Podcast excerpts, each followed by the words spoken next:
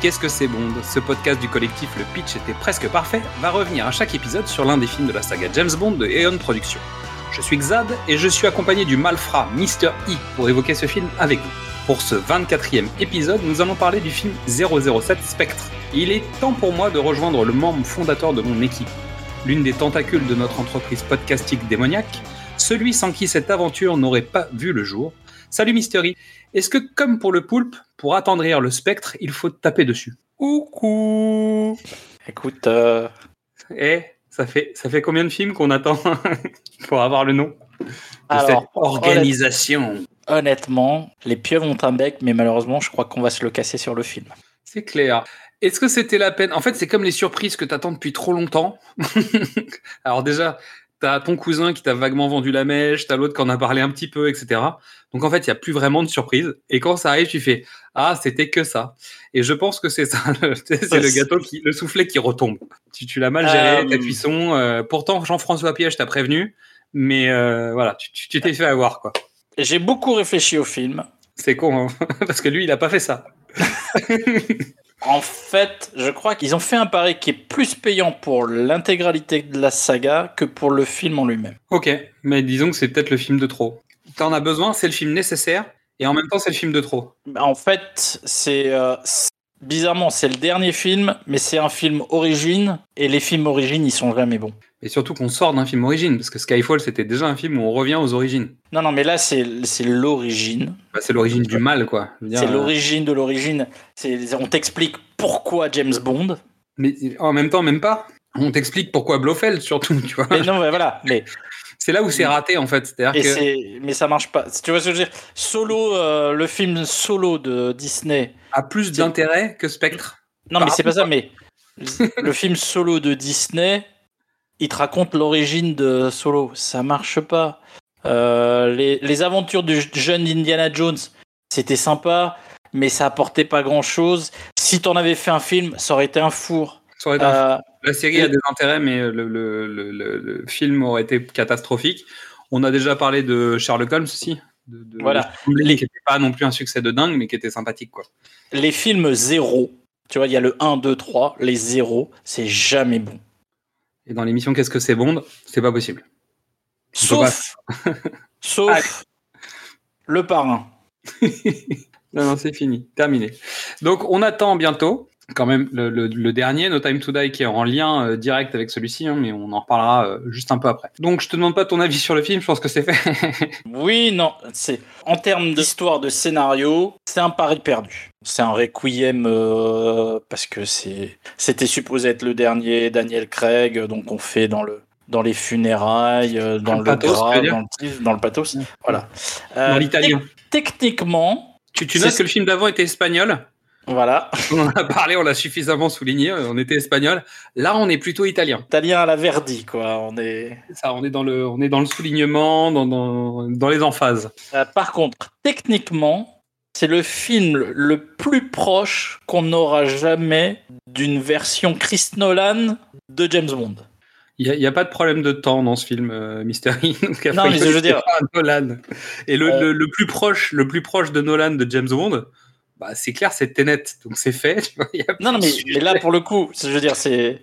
On, on verra avec la fiche technique, mais c'est le chef-op de Nolan, c'est le monteur de Nolan. C'est vrai, c'est vrai, c'est vrai. On y va Fiche technique c'est parti. film. Donc, titre original Spectre. Alors, pour moi, j'ai trouvé que c'était 007 Spectre, mais je... voilà, pour la version française. En version originale, c'est Spectre. Pourquoi? Je sais pas. Date de sortie de 2015, réalisateur Sam Mendes, durée 148 minutes. Daniel Craig dans le rôle de James Bond, Christopher Waltz dans le rôle de Ernst Stavro Boffel, Franz Oberhauser, Jean, Jean dans le noir, euh, le méchant de- du méchant, Léa Seydoux dans le rôle de Madeleine Swan, euh, Ralph Fiennes dans le rôle de M, Monica Bellucci dans le rôle de Lucia Sciarra. En fait, je suis même pas sûr qu'on a pris son prénom. hein.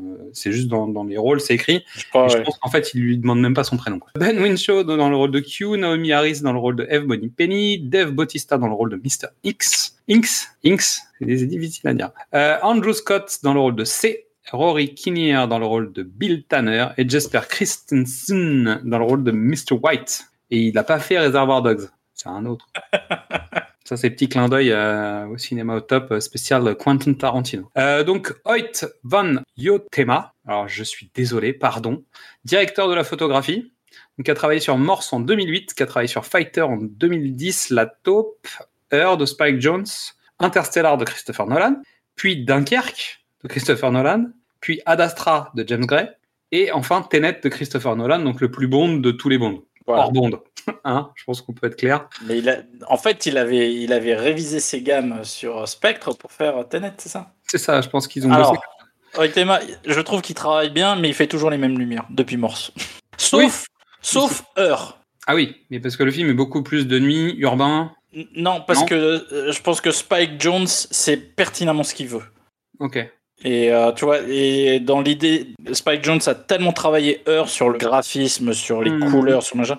Il, il avait une idée très précise et Oitema lui a fait ce qu'il voulait.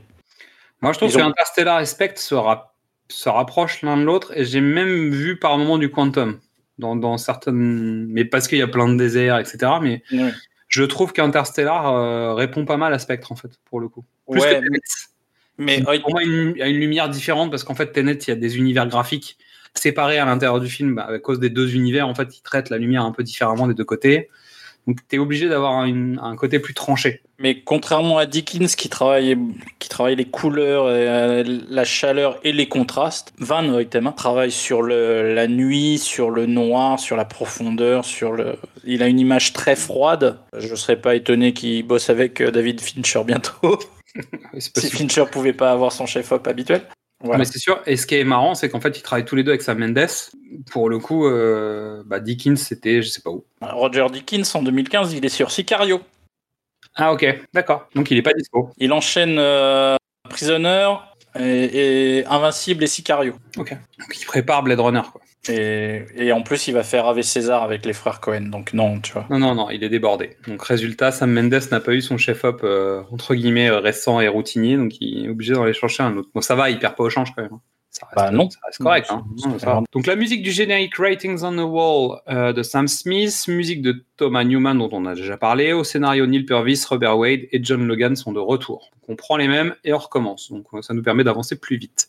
Est-ce que tu veux tenter le pitch? Eh ben non. Tiens, c'est la dernière avant. euh, c'est la dernière des émissions. C'est à toi de tenter le pitch. Ouais. Donc James Bond, en pré-retraite, décide d'aller venger maman. Et en faisant ça, il tombe sur son frère adoptif. Ça te va ou pas comme euh, résumé d'histoire? Alors, je vais quand même le faire. Moi, je dirais sur sur des sur un ordre d'outre-tombe de M. Hum Maman. James, James remonte la filière pour découvrir qui est qui est qui est le chef de Spectre. Donc un message cryptique surgit du passé entraîne James Bond dans une mission très personnelle à Mexico puis à Rome où il rencontre Lucia Sciarra, la très belle veuve d'un célèbre criminel. Bond réussit à infiltrer une réunion secrète révélant une redoutable organisation baptisée Spectre. Pendant ce temps, à Londres, Max Denby, le nouveau directeur du Centre pour la sécurité nationale, remet en cause les actions de Bond et l'existence même du MI6 dirigé par M. Bond persuade Moneypenny et Q de l'aider secrètement à localiser Madeleine Swan, la fille de son vieil ennemi, Mr. White, qui pourrait détenir le moyen de détruire Spectre. Fille de tueur, Madeleine comprend Bond mieux que personne. En s'approchant du cœur de Spectre, Bond va découvrir qu'il existe peut-être un terrible lien entre lui et le mystérieux ennemi qu'il traque. Allô ciné.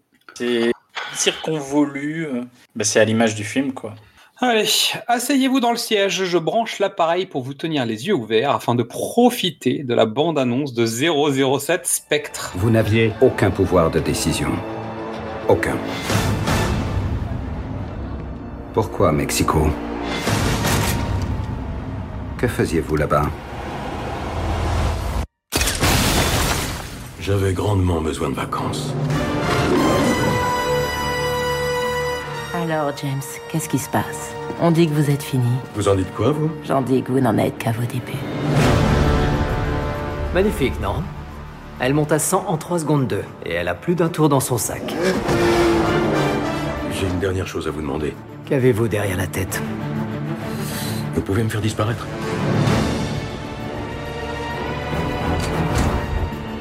Dites-moi où il est. Il est partout à la fois.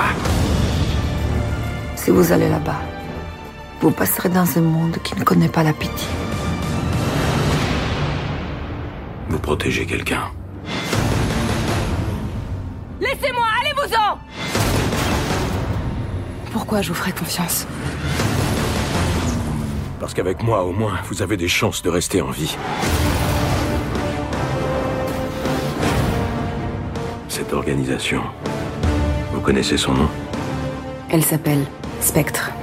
Et savez-vous qui fait le lien entre tous ces gens? Moi. Bienvenue, James. Mille fois vous avez croisé mon chemin, mais sans jamais me voir. Vous en avez mis du temps.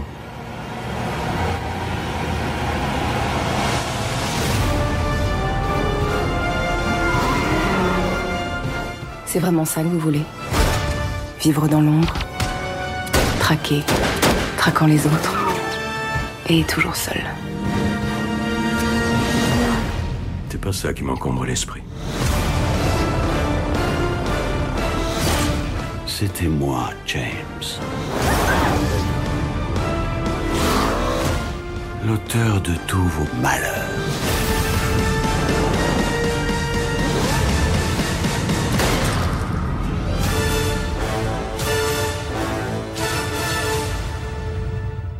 La tagline du film, j'ai trouvé The Dead are alive.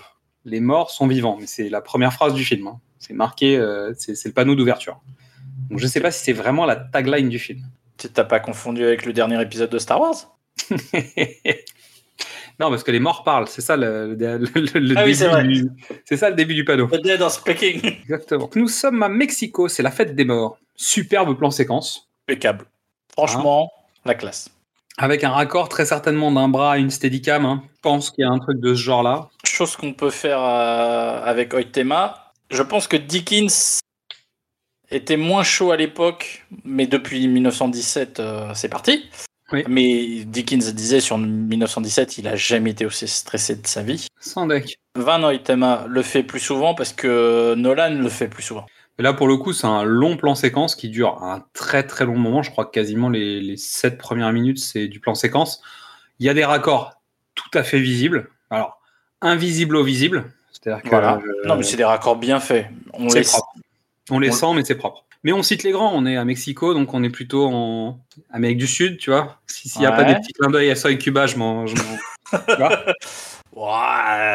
léger, léger, léger. De toute façon, dès que tu fais, dès que tu fais sur de la musique latine un plan séquence, Un plan séquence qui passe sur des toits. euh, En général, bon, te- te- te- tu, cherches, tu cherches à faire du clin d'œil. quoi.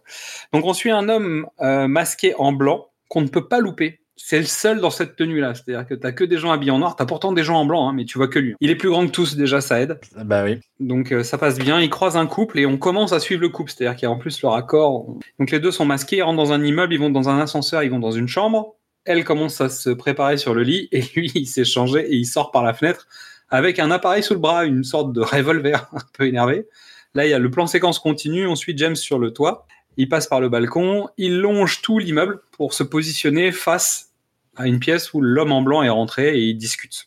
Donc, j'ai trouvé que cette scène sonnait totalement artificielle. C'est-à-dire la, la séquence, notamment quand il marche sur le toit, euh, ça marche pas du tout. Bah, à mon sens, ça marche pas. Donc, déjà, moi, j'étais là en train de me dire bon, ok, pourquoi pas. Voilà, il y a un truc qui sonne faux là-dedans, je sais pas. D'accord, mais on est dans la continuité de, de la première scène de Casino Royale, de même de Skyfall ou de Quantum. hein, il- on fait des ouvertures euh, spectaculaires. Ouais, après, je pense que l'effet plan séquence sonne tellement artificiel pour faire waouh que, en fait, il n'est pas justifié, quoi. C'est-à-dire qu'il y a un moment où euh, il apporte rien. C'est juste technique, c'est juste pour dire regardez ce qu'on sait faire, mais en fait, c'est pas du tout spectaculaire.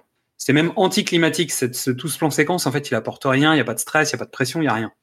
Et en plus, tu sais même pas comment James peut arriver à la fenêtre du gars en même temps que le mec rentre dans l'immeuble, parce qu'en fait, il l'a perdu, il sait pas où il est censé arriver. Bah, je veux dire, il y a quand même des trucs qui sont un peu bordéliques dans, cette mise en place, je trouve. Après, c'est pas grave, tu vois, tu passes outre.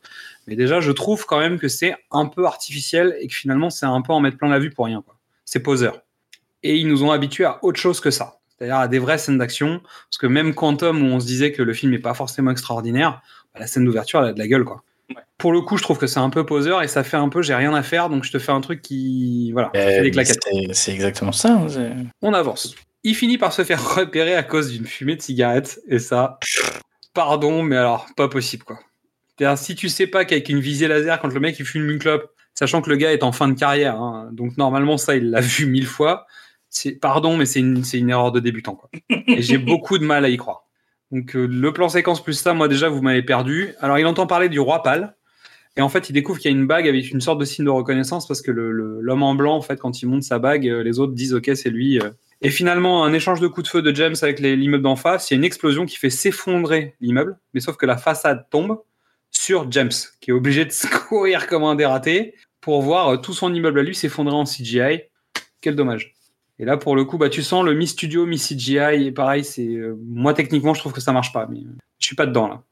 Non. Je suis désolé. mais, euh, Ce serait du spectaculaire de dernier acte. Ça, tu vois, ce serait vendu. c'est- Il y aurait des enjeux, mais en fait, tu, tu commences par ta, ta dernière scène. Oui, quasiment. Bah, la plus climatique en fait, quasiment du film. Après, il y en aura d'autres, mais euh, c'est quand même Oui, une mais tu belle vois, scène. Quoi. Les grosses scènes spectaculaires, c'est supposé être euh, à la fin. Non, mais tu peux en avoir une d'ouverture. Par contre, il faut que tu en aies une du même niveau plus tard dans le film. Ben oui. Et là, en fait, t'as l'impression que le mec, il a, il a bluffé pendant tout le film parce qu'en fait, il avait pas de jeu, quoi. Avec flingue, mais il sort de, il sort de l'ombre sans arme parce qu'il a perdu son flingue dans la bagarre. Et en fait, au moment où il ouvre la porte qui donne sur la rue, il tombe sur de la poussière, de la poussière, de la poussière, des rues, des gens qui courent partout, des sirènes d'alarme. Cette séquence, elle fait 11 septembre à fond la caisse, la fumée, les débris, les machins.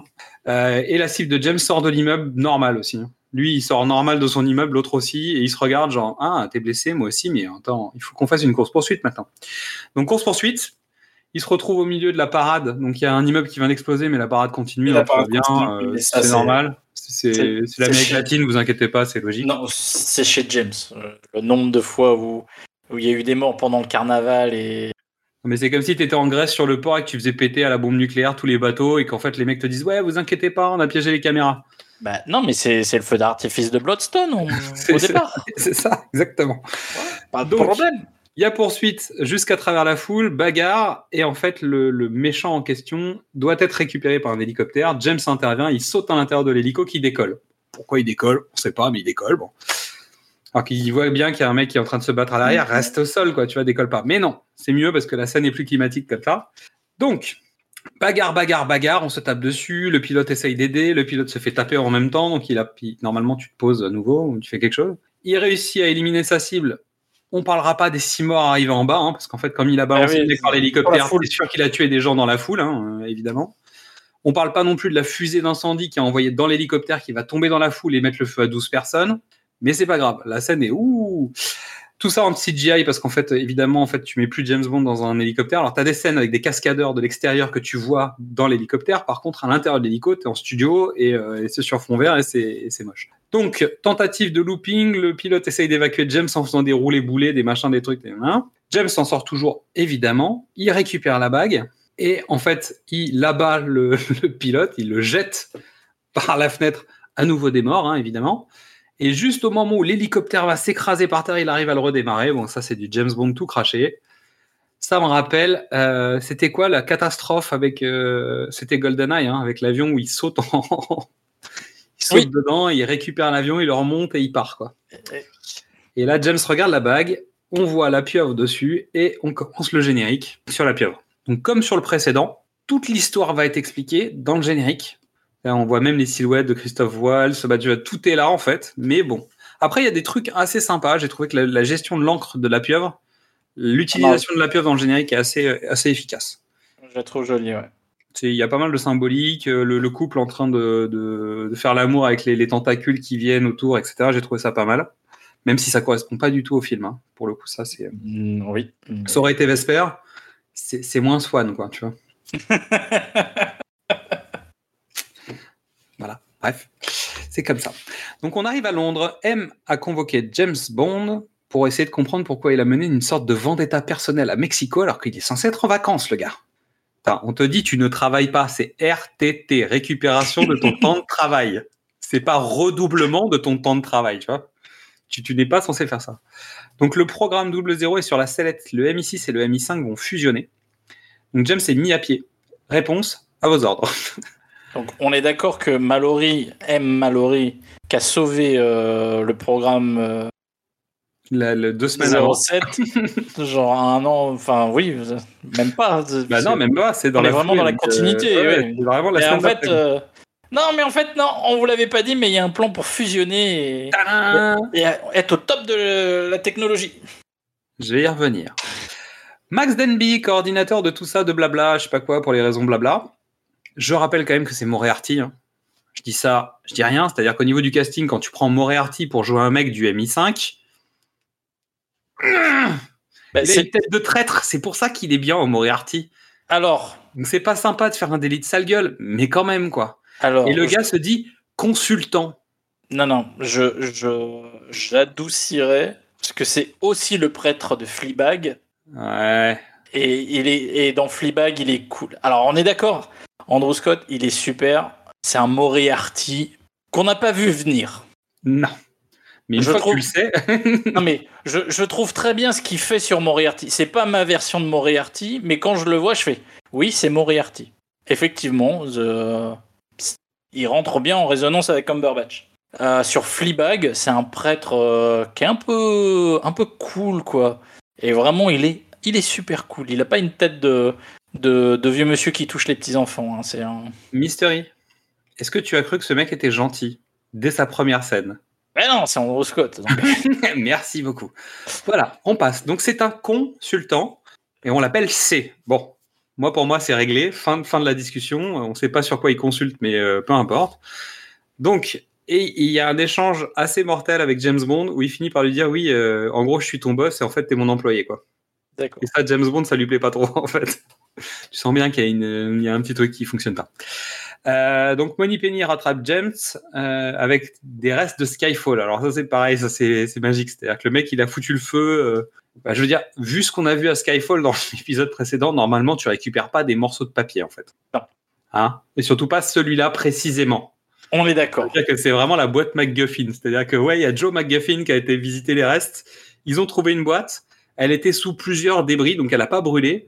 Un petit peu, quand même, pour faire croire que, bon, bah, t'as compris que c'est de ça venait de Skyfall.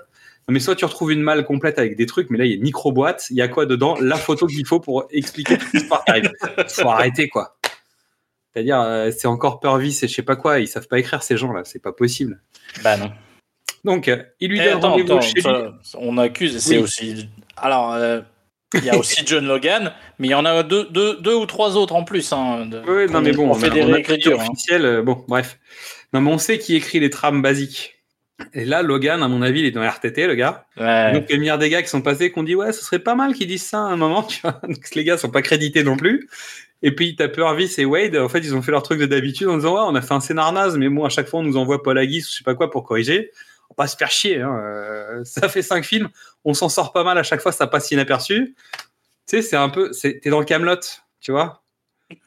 Purvis et Wade, c'est ça, en fait. Tu sais, c'est des Perceval et Caradoc, les mecs font, ouais, attends, on va pas se faire chier, on va leur faire la même chose que la dernière fois.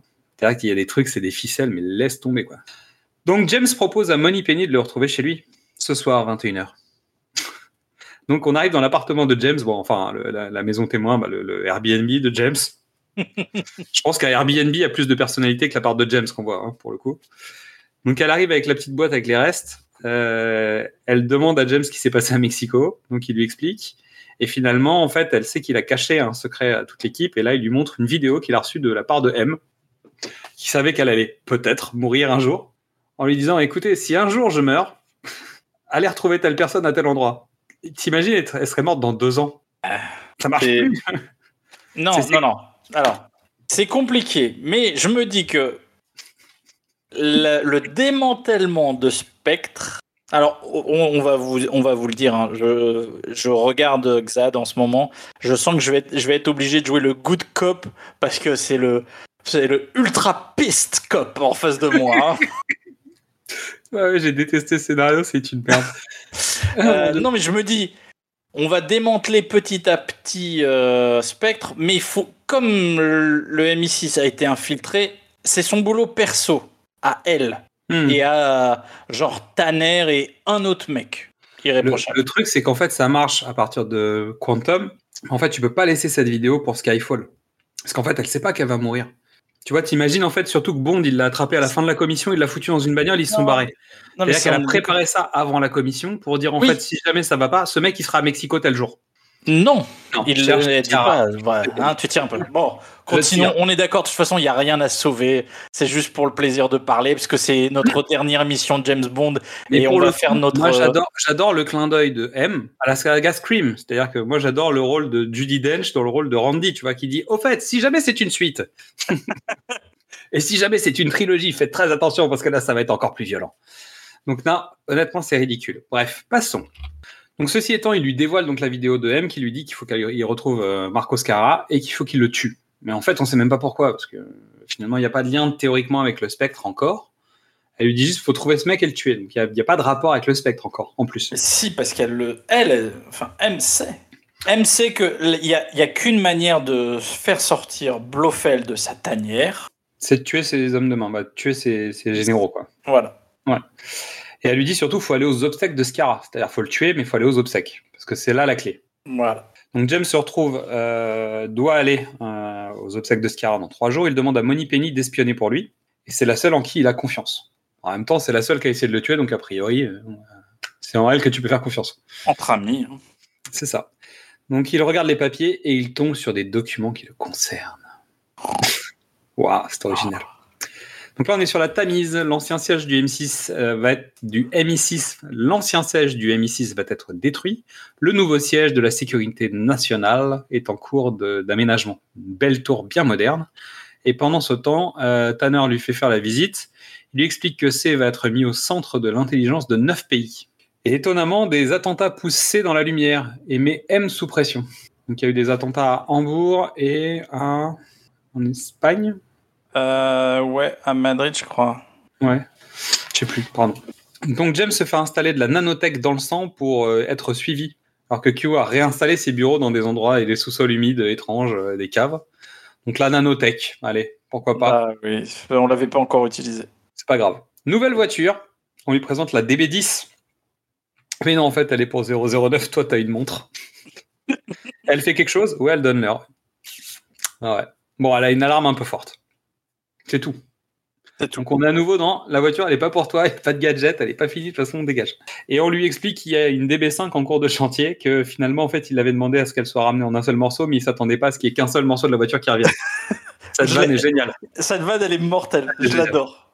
Parce Mais- que c'est mais- vraiment le pince sans rire qui se loupe, il ricane, et en fait il y a que lui qui rigole. Je trouve que tout le tempo est, est assez bien géré même. C'est Ben Winshaw qui te la vend. euh, Ouais.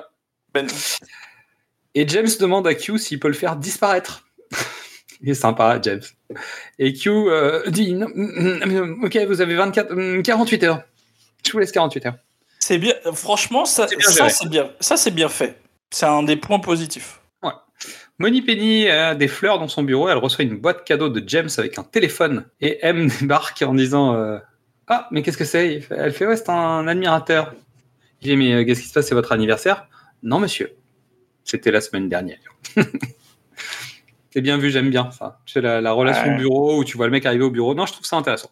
009 vient chercher sa voiture et Q est en carafe puisque la DB10 a disparu et il lui reste une bouteille de champagne. Merci la France. C'est la classe. Non, la- non, mais c'est bien. Je trouve ça, ces séquences-là sont efficaces. Je trouve que ça marche bien. Ils posent bien les trucs. euh, ils intègrent bien les personnages de l'équipe qui vont aider James. Je trouve que ça fonctionne très bien.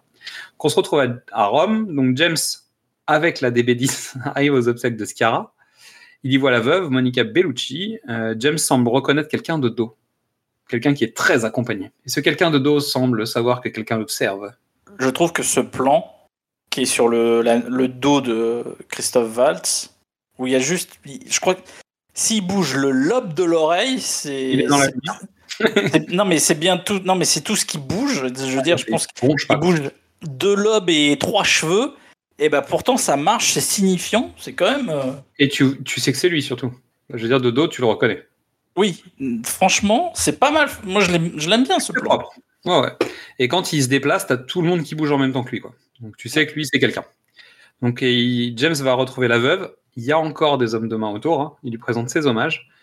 Il la négocie. Tous les invités sont en noir et le décor est en blanc une nouvelle fois. Ouais. Ah oui, non mais c'est. Non, mais c'est du récurrent, ça revient. Elle est très surveillée. Donc, euh, on la retrouve chez elle, avec une lumière jaune, une sorte de brume dans l'appart, et tu te dis, mais pourquoi il y a de la brume dans son appartement? On sait pas. C'est pas grave, c'est joli pour la lumière. Donc elle boit des coups, il y a encore des hommes de main chez elle, etc. Tu sens bien qu'elle prend son dernier verre, en fait. Elle va vers sa piscine, elle regarde à l'horizon. Il y a deux hommes de main derrière elle qui commencent à armer les flingues et t'entends deux coups de feu. Elle, elle tourne la tête et en fait, derrière sa tête, il y a James qui a abattu les deux gars. Donc résultat, elle dit que ça sert à rien. James se dit que ouais, elle a raison en fait, finalement, mais ça va laisser juste le temps de faire un petit haut James de, de- des familles, tu vois, de Ouais. récupérer quelques datas parce que évidemment, elle sait pas, mais elle sait tout. C'est pratique. On on peut quand même dire que alors l'élégance, le charisme de Monica Bellucci aurait dû être employé depuis très longtemps. Oui. Je pense qu'en fait, elle aurait dû être euh, à la place de Caterina Murano dans Oui. Casino Royale. Enfin, tu vois, les, les deux per- enfin, les deux comédiennes ont à peu près la même euh, énergie. c'est mais donc Monica, c'est la James Bond girl la plus âgée. Ça marche. Ça marche et c'est malheureux parce qu'elle est pas là assez longtemps. Parce qu'elle fait le job, on la connaît, elle sait, elle sait faire le job. Quoi. Elle, elle aurait pu faire beaucoup mieux, beaucoup plus. Mais bon, après, c'est son personnage et comme ça, ça fonctionne. Donc James essaye de savoir si elle connaît le roi pâle et elle sait pas qui c'est. En revanche, elle lui dit ouais, alors l'organisation se réunit jamais, mais ils se réunissent ce soir exceptionnellement, ils sont à tel endroit. Euh, le code de la porte, c'est ça. Et si jamais on te demande le code secret, tu dis Mickey Mouse. C'est un peu particulier quand même. Ça pique. Ça pique un peu. Ils ont jusqu'à minuit, donc ça laisse un peu de temps. Oh, James. Donc James lui laisse un numéro de téléphone, il lui laisse le numéro de téléphone de Félix pour qu'elle puisse être mise en sécurité. C'est pas mal. Petit clin d'œil Ouais. rapide à Félix, qui donc revient dans No Time to Die. hein. Donc en fait, il Bah oui. sera la troisième fois. C'est ouf. C'est ouf. T'es trop heureux. Ah, j'ai trop content. Euh, James a la bague et il part à la soirée. Normal, tu vois, il a le code d'entrée, euh, il va pouvoir aller en teuf, il kiffe. Quoi.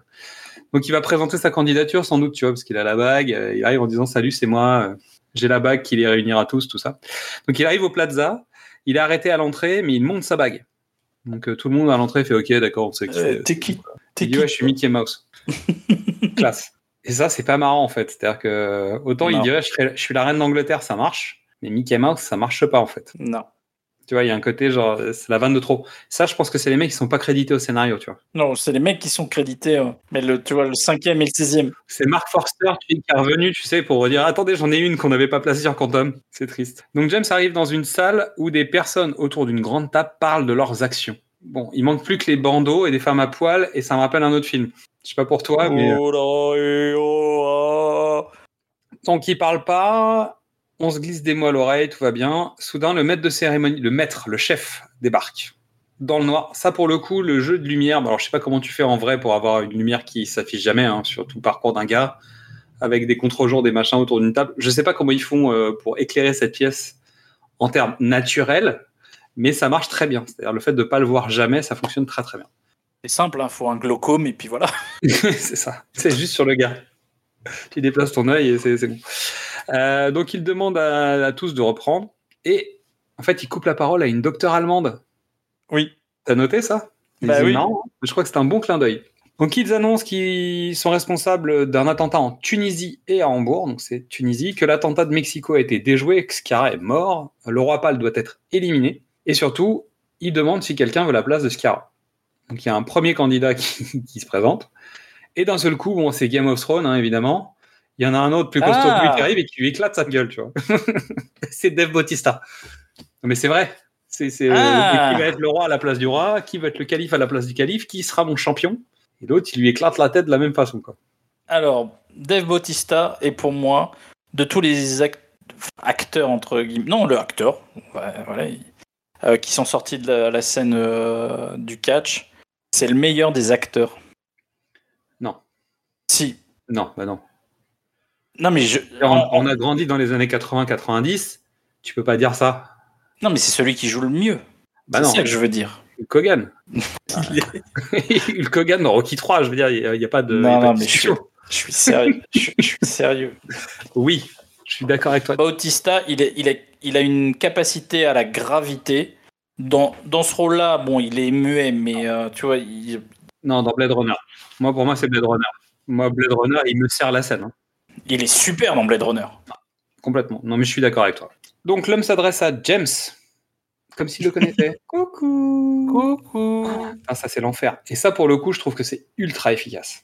Le mec n'a pas bougé la tête. Il sait que James est là. Il sait qu'il est à tel endroit. Il sait, il sait tout, en fait. Et t'as un pouvoir de ce mec à ce moment-là. En même temps, ça le rend ultra puissant. et en même temps le coucou ridicule le rend pas du tout puissant. il s'active et il se désamorce en même temps avec la même action. Et je sais pas comment expliquer ce truc. Parce que le coucou, c'est le trademark Christopher Waltz. Oui. Il faut qu'il fasse ça. Sinon, c'est pas Christopher Waltz. Tu vois, n'importe quel autre acteur aurait, aurait pu faire ça. Il faut qu'il fasse un truc qui se démarque. Il a choisi coucou. Bon, Et donc après, bah, je vais plus y croire du film. Parce qu'il y a rien d'autre qui va le rehausser à aucun moment. Et je pense que c'est quasiment le plus mauvais Blofeld qu'on ait vu. Donc pour l'instant, c'est pas Blofeld. Pour l'instant, il y a un problème, c'est que c'est Franz Oberhauser. Voilà. Bon, on va avancer. L'homme de l'entrée est là, avec sa petite blague du Hey, salut Mickey Mouse. Il se fait cartonner par James. James s'enfuit, prend sa voiture et il est pris en chasse par Bautista. Et c'est moins glam que Xenia, mais en fait, on est sur une course de bagnole euh, classique de bombe, quoi. Donc James tente d'utiliser la mitrailleuse de la DB10, mais pas de munitions. Est-ce que c'est la métaphore du film, j'ai noté, entre parenthèses Oh, oh, oh, oh, la vache Des gags liés aux petites rues, honnêtement, c'est le moment de faire ce genre de vanne, sérieusement. Euh, tu, le- C'est- tu, le SDF en caddie, tu sais, dans la cité de la peur. Je veux dire, il y a un moment, faut arrêter les conneries quand même. tu les fais quand les vannes? Bah, tu les fais pas en fait. Bah, c'est une course-poursuite, tu fais pas de vanne. T'es pas en train d'essayer de brancher Xenia, justement. Donc, James contacte Moneypenny et elle n'est pas seule. Donc là, James, il est pas content. Il est colère un peu, tu vois. Il dit, mais vous êtes avec qui? C'est qui? Pourquoi? Vous avez une vie, c'est quoi? Je comprends pas. Donc, ils échangent des, des infos et ils découvrent que le roi pâle, c'est Mr. White. Bah oui, évidemment, c'est Miss Bah qui va lui donner l'info, euh, évidemment. Il a été vu à Altus en Autriche pour la dernière fois. Donc, James demande une recherche sur Franz Oberhauser avant et après sa mort. Donc là, ils sont sur la scène des quais hein, euh, de Paris, mais refait à Rome. C'est juste que la voiture reste en un seul morceau jusqu'à la fin de la séquence, mais on est dans dangereusement vôtre, quoi, tu sais, sur les quais. Oui, c'est vrai. Après, c'est de nuit, bon, ça n'a rien à voir, hein, objectivement, euh, mais c'est t'as l'espèce de ville euh, traitée un peu sur le même angle, je sais pas. Ça m'a Ah, rappelé ce truc. Après, euh, est-ce que c'est vrai Je sais pas. Elle reste d'une pièce, mais elle est pas. Bah, elle est pas finie, donc comme ça, c'est réglé. Ah, mais toute façon, elle va au fond de l'eau.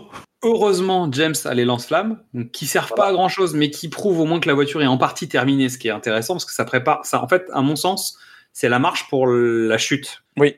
Pour l'éjection, en fait. C'est-à-dire que si les deux, trois premiers trucs fonctionnent pas, pourquoi l'éjection marcherait? L'avantage, c'est que les lance-flammes, en fait, empêchent pas Bautista de continuer à le poursuivre, même si ça le ralentit un peu. Il prend un peu de distance et il va passer à côté de ce que va faire James. Et James utilise le siège éjectable parce qu'il est en fait en bout de course, il y a plus de, il y a plus de quai à bout d'un moment. Donc euh, en fait, il projette la bagnole dans la flotte. Lui, il est évacué. Et tu te demandes un peu pourquoi Bautista le voit pas partir quand même. Il est peut-être concentré sur autre chose, il roule vite. Bon, il y a, il y des excuses, mais c'est un peu faiblard quand même. C'est l'effet tunnel. Ouais, c'est l'effet tunnel. Et il atterrit en haut, là où plein de gens regardent ce qui s'est passé, et il décroche euh, son parachute, il remet son costard, il fait une petite vanne et il se casse. Ça, ça marche, ils l'ont installé, c'est bon. Maintenant, on sait qu'il est capable de faire ça. On retrouve à Londres euh, Moneypenny qui découvre la nécro du jeune Franz. Qu'en fait, il est mort. Et ils n'arrivent pas à trouver de piste, disons qu'il n'est pas mort. Il est mort dans une avalanche avec son père. Et il a disparu à ce moment-là. Donc on arrive à Tokyo. C parle devant un comité euh, de son nouveau projet. Le- C'est genre, donnez-moi toutes les informations, on va gérer ça, on va être super. Donc il faut distribuer les datas entre neuf grands pays, être les meilleurs, plus fins, plus, plus au top. Euh, et en fait, j'avais une question. On est bien d'accord que l'Hydra, le, le symbole d'Hydra, en fait, c'est une pieuvre. Mais on est d'accord? D'accord. c'est ça, ok. Non, mais c'est c'est pour rien, t'inquiète. Tanner voit un message arriver sur son téléphone euh, et en fait, euh, M a vu l'info sur la voiture de James Bond. dans- et il dit Mais est-ce que vous pouvez vérifier où est James Bond, s'il vous plaît? On sait où il est là. Et donc Tanner demande à Q et Q est en carafe et dit Ouais, ouais, non, mais il est où il est Où il est? Oh, il est à Hyde Park, il est là. Et là, il dit, oh là, non, ça marche bien le, le nanotech. Et pendant ce temps-là, les pays votent, mais comme l'Afrique du Sud n'a pas voté pour, la mention n'est pas validée. Donc Tanner demande à M s'il peut confirmer où est bon. Q ment. James est en Autriche et on le voit. Et en fait, euh, en fait, Q il prend le rôle de Simon Pegg dans Mission Impossible 3. Je sais pas Ah si oui. tu te rappelles. En fait, Oui. euh, Simon Pegg il est, il est au central et il couvre euh, Ethan Hunt Mm. pendant tout le film. Et ben, euh, et tu vas voir que des, des parallèles avec Mission Impossible, j'en ai quelques autres. D'accord. En fait, ce scénario, on l'a déjà vu. Ah bon? Ah ouais, on l'a un peu déjà vu, un peu beaucoup même. À savoir qu'en fait, ce que propose C, c'est-à-dire la, la data non-stop, je rappelle qu'on est en 2015 et qu'en fait, la data, on a bien compris avec le 11 septembre que ça servait à rien. C'est-à-dire que moi, mon problème avec le film fondamental, c'est qu'en fait, c'est un projet euh, d'intelligence service qui date d'avant le 11 septembre. On est d'accord, c'est vrai. Je me suis fait la même réflexion. C'est complètement has-been, c'est-à-dire tu t'es bien rendu compte qu'en fait, malgré toutes les datas qu'on pouvait avoir, on n'a pas été capable de traiter ça. En fait, la technologie n'a pas empêché le 11 septembre. Et donc finalement, en fait, on s'est rendu compte à ce moment-là que une partie du terrorisme international n'utilisait pas les moyens traditionnels. ou une fois de temps en temps. Et on voit ça dans certaines séries ou dans certains trucs où quand le mec finit par prendre le téléphone parce qu'on a réussi à lui faire décrocher l'appel, bah il se prend un tomahawk ou il se prend un Voilà. drone en pleine gueule quoi. Donc les mecs le font plus, ils font des nuages de fumée et ils embrouillent tout le monde. Donc je trouve que le plan de centraliser les datas pour être le roi du pétrole euh, de la donnée, ok, d'un point de vue technologique c'est cohérent. Par contre, on se rend bien compte qu'en termes d'intelligence service euh, et de, traitement, ça n'apporte rien en fait, ça suffit pas. Et donc je trouve que ce plan il a has-been. Et puis surtout, c'est un truc que Silva faisait déjà plus ou moins euh, sur l'île de Shima. L'information, ça fait, ça fait trois fois qu'il nous explique que la collecte d'informations, c'est. Et l'air de rien, c'est aussi ce qui sous-tend euh, la puissance de Spectre, c'est qu'ils savent tout. Alors, c'est un plan, c'est un plan qui fonctionne avec le spectre, c'est-à-dire tuer le spectre, le fait de savoir tout, d'être branché, d'avoir les écoutes de tout le monde, etc. Oui, c'est utile pour eux. Par contre, en tant que pays, et le fait de dire on mise tout sur la data, bah, c'est une connerie, parce qu'en fait, on Bah sait ouais. déjà que c'est une connerie. en fait. On est d'accord. Donc, on arrive en Autriche, James rentre dans une maison, on pense qu'il est chez Mr. White.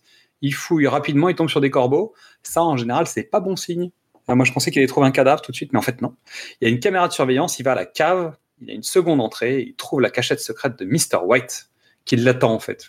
Il attend rien, mais il attend, il attend. Qui est perfusé, mourant, euh, hagard. euh. Donc, échange face à face, il est creusé, il est tout, tout, tout, tout mort. hein. Et comme des vieux potes, hein, parce qu'en fait, il se parle comme des vieux potes, ça fait trois fois que l'autre essaye de l'arrêter. Bon. Il a découvert du thallium dans son téléphone et ça justifie son état, c'est-à-dire qu'il a un cancer généralisé euh, total. Le mec, il a appelé carrément, euh, tu vois, mais il a désobéi à son maître. Donc, James en profite pour avoir des infos. Il lui donne sa parole d'aider à protéger sa fille. Et donc, White balance numéro un, en gros. Et Ouais. il, dit, il, faut, il, il lui dit où il pourra trouver sa fille et elle le conduira à l'américain. Et il doit aller pour cela à Lofleur Clinic. C'est compliqué à récupérer. Donc James lui passe son flingue en disant c'est ça ma garantie. Le mec se met une balle. Il récupère dans le portefeuille du gars la photo de sa fille. Normal. On va voir qu'il a des photos de sa fille un peu partout. Donc ça c'est cohérent. Mais sur le moment C'est- pas ah bon. Le mec dans, Oui. sa veste, euh, dans sa veste de pyjama, le mec il a la photo de sa fille. Faut arrêter, euh, s'il te plaît quoi. Bref, mais on va voir qu'il a des photos de sa fille tout le temps partout. Comme c'est vrai. utile pour retourner le personnage. C'est intéressant. Retour à Londres, M s'étonne que l'Angleterre ait payé pour le nouveau bâtiment et là on découvre qu'en fait c'est des fonds privés qui l'ont construit. Tu, tu sens le wink là arriver ou pas? C'est tellement, mais ça marche tellement pas. Ah Non mais c'est Google qui a payé, de quoi tu parles euh, C'est voilà. pas crédible. Donc un bâtiment fantôme, parce qu'en fait a priori il est isolé du reste, qui fonctionnera 24 heures sur 24, 7 jours sur 7. C et M échangent sur l'intérêt de la technologie versus l'humain. Donc un permis de tuer est tout autant un permis de ne pas tuer, et ça j'aime bien cette expression. Ça, ça c'était plus intéressant. Et ça, c'est un fusil de Tchekhov. Ah bah oui. Non, je déconne, je déconne, je déconne. Bah non. C'est un- c'est une préparation paiement. Une belle préparation paiement. Mais ça aurait été un fusil de Tchekhov, ça aurait été plus marrant parce que le fait de pas tuer avec un fusil, c'est plus drôle. quoi. Donc, c'est présente des audios de Moneypenny et de Bond sur le cas de White. Et il montre que, en fait, finalement, la technologie, c'est utile, hein, en fait, pour surveiller ses amis, surtout. En j'ai envie de te dire. Et là, euh, Mallory découvre qu'en fait, il est en train de se faire euh, enfler par euh, derrière. Peut pas outer. Donc, en Autriche, Bautista découvre le corps de White et la vidéosurveillance. C'est bien. hein. Ça sert à rien, mais euh, voilà. c'est juste une préparation pour la suite. Mais ça sert strictement à rien, en fait. Il a juste vu les rushs, et en fait, James avait vu la caméra de surveillance, mais il a quand même fait tout ce qu'il avait à faire. Il n'a pas détruit les rushs. C'est quand même bien con. hein. C'est-à-dire que ce, ce James Bond, il commence à être un peu vieux. hein. Alors, je pense que c'est le film où James passe le plus pour un con. Quoi. Parce que là, il est quand même bien nul, parce que ça fait plusieurs fois qu'il y a des problèmes. Il y avait la fumée avec le fusil. Non, mais il- tout est au nul. début. Donc tu notes que James, il a plus de problème à l'épaule. hein. Ça y est, c'est fini. On lui a mis de la Zanotech. euh, Ça va, tout va bien, quoi. Ça, c'est un truc qui est important. C'est-à-dire qu'on nous a fait chier avec son épaule dans Skyfall, et ça, on n'en reparle plus. hein. C'est-à-dire que de tout le film, il n'y a pas un sujet là-dessus. Euh, J'aurais tendance à dire que justement, ça devrait être un sujet. Donc il détruit pas les rushs, et on va voir qu'il y a d'autres problèmes comme ça. Bizarrement, ça tombe bien tout le temps en fait dans le scénar. Je te dis, c'est les deux là. La table ronde était en train de faire autre chose, et t'as les deux branlos qui ont fait le, le scénario. Ouais, c'est pas faux. Donc on arrive à l'Offleur Clinic. Donc Bond arrive dans un décor qui rappelle au service secret de Sa Majesté quand même. C'est vrai. C'est beau. Léa Seydoux, ça y est, la deuxième partie du film un peu molle arrive. Tu, tu parles du scénario, pas de, pas de Léa. De tout, de tout. On parle de tout. Alors, on peut, on peut digresser deux secondes sur Léa. Seydoux. Vas-y. Euh, elle a une carrière suffisamment longue pour que les suspicions de népotisme soient levées, mais je ne comprendrai jamais. Moi, j'adhère pas, je comprends pas, euh, je la trouve pas intéressante, je la trouve pas, je la trouve insipide en fait, ça marche pas. Elle fait très bien le job. Je peux pas lui en vouloir, mais je trouve que le personnage il est mal construit. Je trouve qu'elle, elle le campe pas bien dans ma façon de voir un personnage de ce genre-là. C'est-à-dire que je trouve qu'elle fonctionne pas par rapport à son perso. En revanche, dans son jeu à elle, dans sa façon de jouer, elle fait le job. Je sais que c'est un peu contradictoire par rapport à ce que je dis. C'est juste que je n'adhère pas à son jeu. Je la trouve pas intéressante. Je trouve que physiquement, je elle me plaît pas et je trouve que ça ne marche pas dans ce personnage. En revanche, dans ce qu'elle est capable d'offrir par rapport à son jeu, etc., et son personnage, voilà, elle fait le job. Et en plus, c'est mal écrit. Donc ça, ça marche pas, quoi. Elle ferait une bonne blonde Hitchcockienne. Oui, tout à fait. Ça, je te rejoins à 100%, mais on est d'accord que Hitchcock, les femmes dans ses films, c'était pas trop les personnages principaux, quoi. Et en même temps, il la campe pas en demoiselle en détresse, hein, donc euh, Ouais, tu le dis, son personnage est mal écrit. Elle se débrouille bien avec ce qu'elle a. hein. c'est une semi-femme forte et en même temps, elle est pas forte, et en même temps, c'est pas une demoiselle en détresse. En fait, elle est rien. C'est un faire-valoir, c'est un objet de, de négoce. En fait, elle- c'est pas un MacGuffin, c'est pas un. bah, voilà, je, je sais pas à quoi elle sert, en fait.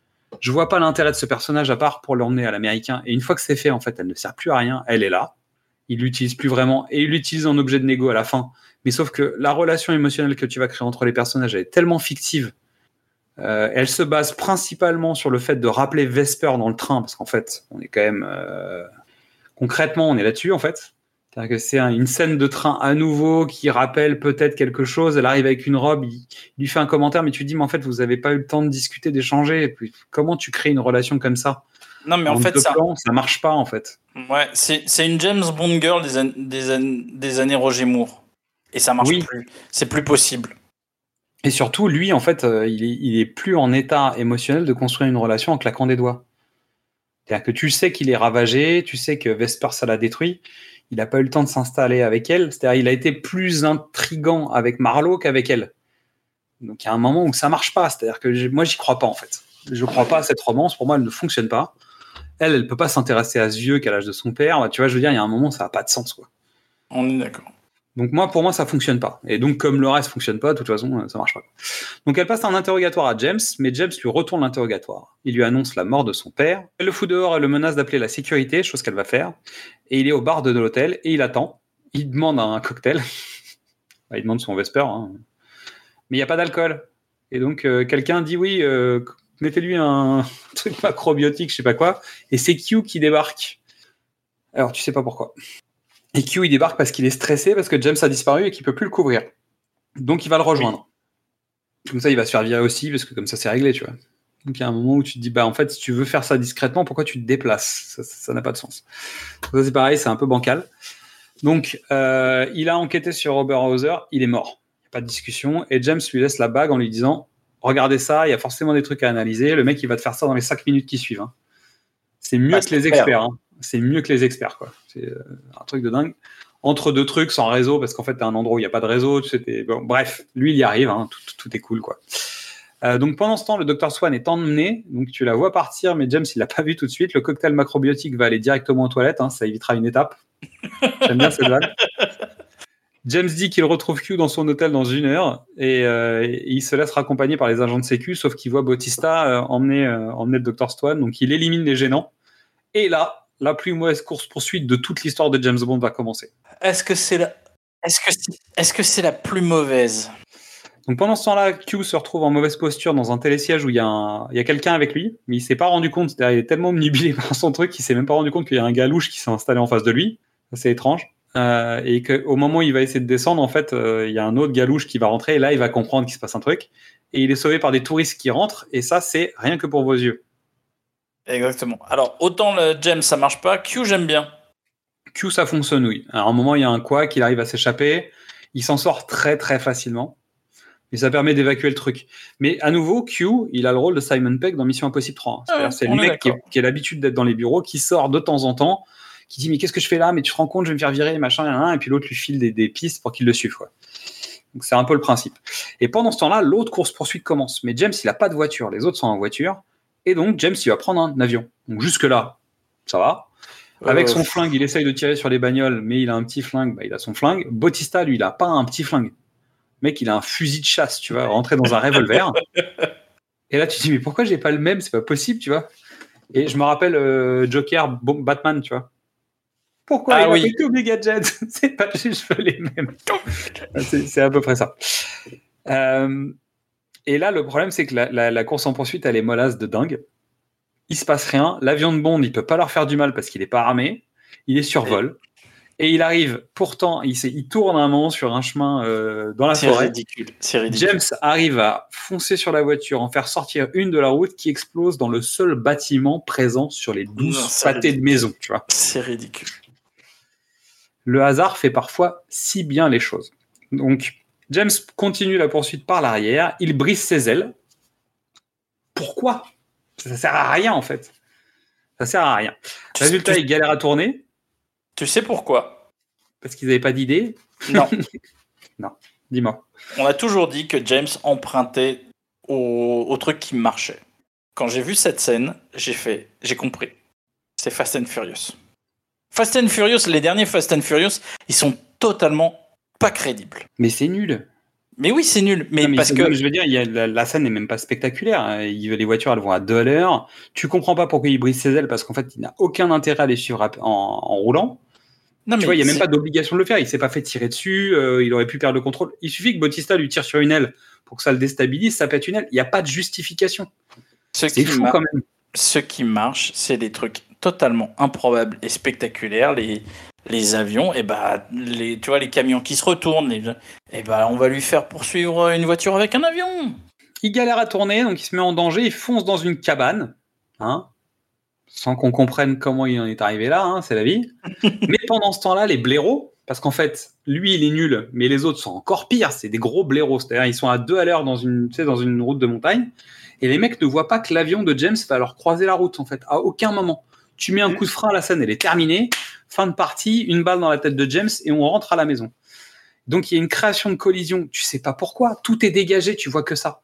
En fait, ils ont refait la scène de Rien que pour vos yeux, avec les petites routes sinueuses, mais sauf Oui. qu'en fait, quand la deux chevaux, elle passait d'un bout à l'autre du truc, tu la vois pas arriver. Parce qu'en fait, t'as pas de visibilité sur le parcours. Là, tu es sur un flanc de montagne, tu vois que ça. Bah. Donc tu freines, t'attends, tu laisses passer l'avion bêtement, là, et tu te le prends pas en pleine gueule, quoi. T'es débile comme homme de main, c'est pas possible. Résultat, en fait, euh, l'avion de James flingue la voiture du premier véhicule restant vivant, qui finalement a, donne un accident avec le deuxième, qui projette Bautista à travers la vitre avant. Et on rappelle la règle de Zombieland, la deuxième balle, c'est important. C'est pas parce que tu crois que le mec est mort qu'il faut pas lui en mettre une. Le gars, c'est le méchant du film. T'arrives, tu lui mets une balle dans la tête, fin, fin de partie, merci, au revoir. Et tu te dis pas peut-être que la gravité va faire que le gars va s'en sortir. Et c'est ridicule, c'est-à-dire que c'est le même James qui est censé avoir combattu Jaws quand même. Donc t'as le mec qui est presque mort, qui est colossal, tu lui mets une balle dans sa tête, on n'en parle plus quoi. Bah non. Et puis il va se passer quoi? Il va bouger son petit doigt. Je dis putain, mais on l'a pas vu 450 fois ce plan de merde. On n'est pas dans John Wick.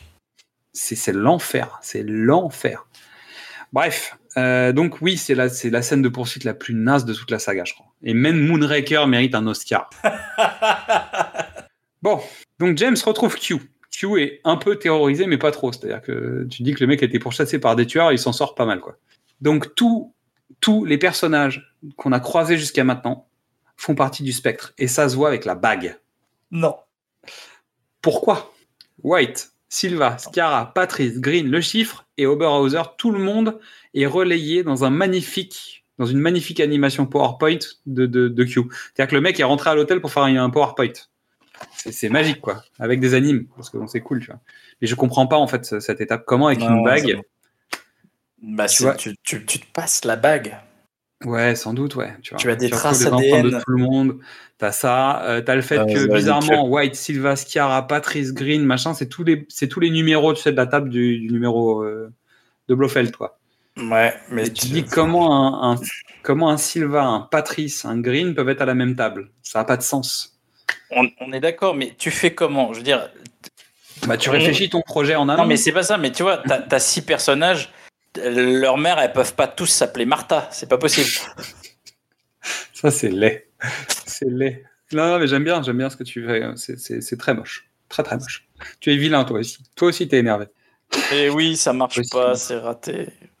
Allez, poursuivons. Et bien évidemment, c'est le moment où on t'annonce un attentat en Afrique du Sud.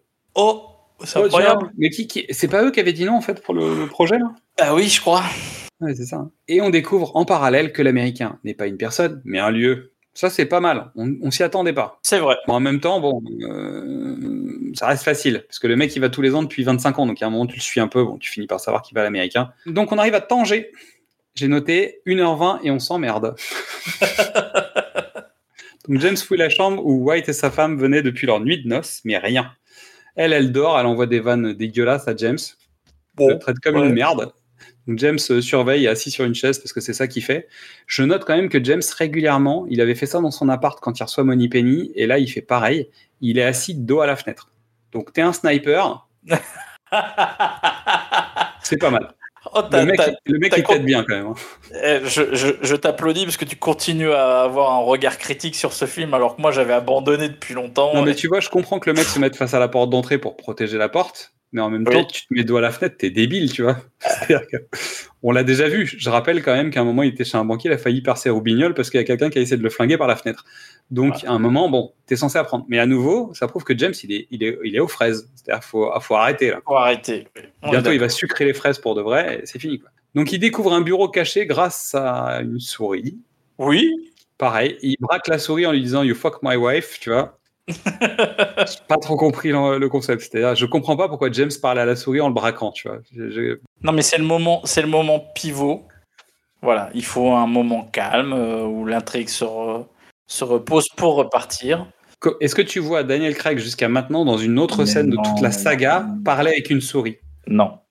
Non, On non, d'accord qu'il l'aurait pas fait à aucun moment. C'est complètement hors de propos. C'est-à-dire qu'il voit la souris qui passe sous le mur et ça lui donne l'idée d'eux, pas de problème. Mais là, il parle avec Mickey Mouse. Il y a une vanne récurrente, c'est ça l'histoire? C'est qu'il devait d'accord. placer Mickey Mouse à plusieurs parties dans le film, en fait. Peut-être ils se sont fait un pari entre eux, voilà. Donc il découvre un bureau caché, qui est bien caché, qui n'a pas été ouvert depuis longtemps, même si le mec venait régulièrement. Bon, c'est pas très clair tout ça. Dans un hôtel. Hein. Oui, mais en fait c'est à lui, c'est-à-dire qu'il il doit se payer le- le- les travaux tous les ans, j'en sais rien, mais c'est c'est un peu louche quoi. C'est pas très clair. Voilà. Tu sens que ça fait longtemps que ça n'a pas été ouvert. Et en même temps, bon, bah, l'autre lui dit va là-bas parce qu'il y a des infos, donc ça doit être des infos récentes, mais en même temps non. L'ordinateur date de Mathusalem. En fait, tu comprends pas ce concept. Moi, je comprends pas cette pièce. Je comprends pas ce que tu peux découvrir là-dedans de frais. Euh, tu peux avoir de l'historique, mais t'as rien de frais. Donc, euh, en même temps, ils vont découvrir où ils vont trouver la nouvelle base du, du- du spectre. Vu l'état des machines, de la poussière et des machins, tu peux pas avoir des informations sur, cette, sur ce truc qui a été construit il y a moins de 5 ans. Bref. Donc, ils trouvent une liste de coordonnées. hein. Euh, voilà, MacGuffin. elle, elle voit sur les murs que son père l'aimait. C'est beau. Elle veut savoir ce qui est arrivé à son père, mais James, lui, il sait, forcément. Bon, les coordonnées tombent au milieu de nulle part, hein, ce qui évidemment va dire à James, bah, on va les voir. Hein. Et pas se dire peut-être que le X ne marque pas un emplacement, tu vois. Mais là, pour le coup, lui, il y va, bon, c'est normal. Le Inks, le Inks ne marque pas le l'emplacement. X ne parle pas. Ah, elle est bien, elle est bien. Ouais, pas mal. Ah, joli, ah, joli, oh là là là là là là. Donc on retourne à Londres. M et Moneypenny arrivent en retard à une réunion. M n'avait pas eu l'info. Pendant ce temps-là, C a fait valider son projet parce qu'évidemment, euh, l'Afrique La du Sud a changé de- de- de- d'avis. hein. Quelle surprise. C en profite euh, avec désinvolture euh, d'annoncer à M qu'il est viré, qu'il a dissous le, le programme double zéro. Merci, au revoir. M lui dit qu'il n'a pas dit son dernier mot. Sans deck. Tanger. James est dans le train. Donc on revient sur les classiques de train avec Bond. nanana. Tu remarqueras, je, je me permets de cette tu remarqueras que le train chez euh, le train chez Daniel Craig, c'est l'hélicoptère chez euh, Roger Moore. Il y a toujours un problème. Il y a toujours un train maintenant. Ouais, Les hélicoptères, ça. coûte trop cher. On, on. Mais va ils en des- un des hélicoptères. On a commencé sur un hélico, mais il y a aussi les trains. Oui, font les mais- deux maintenant. Mais comme j'ai dit, à force, on va faire le tour de, des trains, de tous les trains pas comme les autres. Tu sais, en fait, euh, c'est c'est des prépas pour les documentaires, les trains pas comme les autres, que je vous recommande, hein, parce que finalement, c'est plus agréable que cette sortie en train. Elle, elle n'aime pas les armes, mais elle veut rester en vie. Ça, c'est pas mal. Bon, et en fait, tu te fais piéger quand même par le fait qu'elle est capable de gérer un flingue, c'est juste qu'elle dit qu'elle veut pas d'armes. Mais euh, bon, elle sait s'en servir. quoi. Elle t'explique pourquoi. Mais pourquoi elle y va? On sait pas. Parce qu'elle a acheté une nouvelle robe, j'en sais rien, on s'en fout, on comprend tu pas. vois, elle- veut pas mourir, mais elle y va quand même. Bah non, tu te Ben oui, mais lui, il doit la protéger. Donc le meilleur moyen de la protéger, c'est de l'avoir avec lui tout le temps, tu vois. C'est ça la justice de merde. Bon, c'était du bluff. Elle a dit qu'elle n'aimait pas ça, mais c'est pas pour ça qu'elle savait pas s'en servir. Donc on retrouve, on retrouve Q et Moneypenny à Londres. Ils, ils vont chercher M pour essayer de lui vendre les infos et lui dire vite, faut faire quelque chose. Et l'autre, il dit non, non, on passe en ghost protocol, démerdez-vous, moi je suis plus là. James, il est tout seul et il se démerde. Et il demande même à Q de supprimer tous les Smart Blood, ce qui est un bon, un bon move quand même. Oui. Ça reste que les datas sont les datas, mais euh, il vire le truc. Donc Tanger, smoking blanc, wink wink. Normal. Et elle, elle arrive avec une robe façon plein d'autres personnages de toute la saga. C'est-à-dire qu'il n'y a rien de particulier à cette tenue vestimentaire, hein, soyons clairs. C'est-à-dire Katrina Murano avait une, une meilleure robe, Vesper avait une meilleure robe. Là, il n'y a rien de particulier. Ah, c'est dé- c'est dégueulasse, parce que Katrina Murano avait la meilleure robe de tous les temps. Je l'ai dit euh, déjà. Non. Oui, et donc dans ces cas-là, euh, il peut pas faire la réflexion telle qu'il fait en disant waouh mais vous êtes magnifique, je sais pas quoi. Et tu fais mais c'est quoi, ce- c'est quoi cette Non. Donc là, je pense que Mark Foster est revenu écrire des dialogues. Tu vois, il est passé euh, t'es sur une cruel. panouille entre deux portes. Il est venu faire un petit, euh, il est venu faire un petit coucou. Donc elle dit qu'elle fait des bêtises quand elle boit, mais elle commande son verre. Ah, c'est original. On se croirait chez Roger Moore là. Oui, Tu sais avec euh, Good Night. oui. Donc, elle serait une traîtresse que ce serait pareil. C'est ce que j'ai écrit noir sur blanc. C'est tellement grossier qu'on n'est pas loin de Rosamund Pike et tu vois de ce genre de personnage euh, écrit avec les panards. Donc, ce, ce vers sent le haut James. Ça se met bien en place. Donc, ça n'a pas du tout de finesse. euh, C'est vraiment assez grossier. Et là, Bautista, il vient faire un cock blocking à sa façon, tu vois, à base de coups de tête. c'est tout à fait incorrect. hein. Donc, c'est baston de train, mais dans le wagon resto. Donc, d'habitude, ça se fait dans la chambre donc à l'étroit, et en fait, on règle nos comptes ensemble. Je rappelle quand même qu'il y a eu deux bastons de train un peu connus. Donc c'est Wink, bon baiser de Russie, et Wink, vivre et laisser mourir. Ah là là. Donc là, c'est baston brut, sans finesse, hein, dans un lieu éclos. Donc c'est méchamment. euh, James, il se fait bien dominer quand même. Qu'est-ce que tu veux faire avec euh, Dave? C'est, je veux dire, Ah le bah là, fils- t'es obligé, t'es obligé de finir mal. Non, mais c'est pas ça. Mais tu peux pas faire dans la finesse, dans le, dans la capoeira ou dans le match. Tu Ah fais non, dans, là, tu démontes du mur. hein, dans, y a pas de... dans la brutasse. hein. C'est ça. Donc elle, elle arrive en Deus Ex. Bon, elle se prend une claque, Ouais. c'est fini. Il n'y a plus de Deus Ex. Pendant que Bautista prend le temps de s'occuper d'elle, chose qu'il n'avait jamais fait jusqu'à maintenant. Hein. Alors qu'il il devait la tuer. Hein. Ah, il- ou, ou pas. C'est-à-dire qu'il l'avait mise dans la voiture, il la tuait pas, tu vois. Donc euh, il y avait quand même un truc qui était un peu étrange. Il devait la piquer avec un truc pour sans doute voilà. l'endormir. Elle avait, elle avait à- à- arrêté le mec qui essayait Non, de faire ça. C'est elle qui le dit à James. euh, Ils, ils vous ont, ils, vont, ils vous ont suivi, ils vont me tuer. Oui, bah oui, oui, bah voilà, c'est le. Donc il laisse intelligemment le temps à James de lui enrouler une corde autour du cou et paye Bautista. C'est-à-dire que tu te dis qu'il va revenir. Exactement. Mais en fait, il reviendra jamais. Ça peut pas être aussi con que ça. si. Et surtout qu'il sort sur une vanne. Genre un truc du type Oh merde, tu vois. Ouais, il dit, shit. Et voilà. Fin, fin de Bautista. C'est catastrophique. non, mais alors, c'est- la pire utilisation d'un homme de main, c'est catastrophique. En fait, non, ça vaut, ça vaut Xenia. Hein. Il meurt tout aussi connement Ah que bah oui, Xenia, en fait, oui. sauf qu'il n'est pas tué par l'hélicoptère, parce qu'on est chez Daniel Craig, il est tué par le train. Tu vois. Ça, ça marche. Ta théorie Ah, en fait, non, mais c'est ça, en fait, c'est ça, oui. C'est un bail Xenia, quoi. Oh là là. Ouais, mais sauf que Xenia, elle, elle- elle couchait avec des mecs et que c'était rigolo. En plus, non, oui. Peut-être qu'il y a des scènes coupées avec Bautista, on sait pas.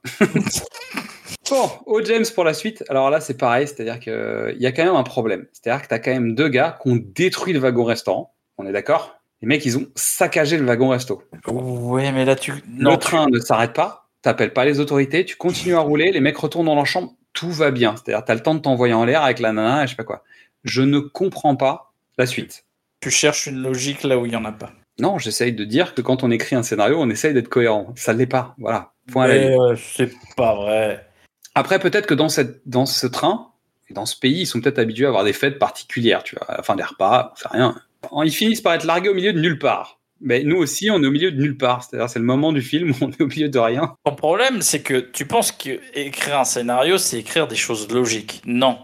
Écrire un scénario, c'est naviguer sur la ligne de suspension de crédibilité Et de Alors, qui euh, du, du spect- du spectateur. Après, Et malheureusement, on est euh, le, le bateau est en train de couler depuis longtemps et, et la ligne de suspension, elle est bien en dessous de la ligne de flottaison.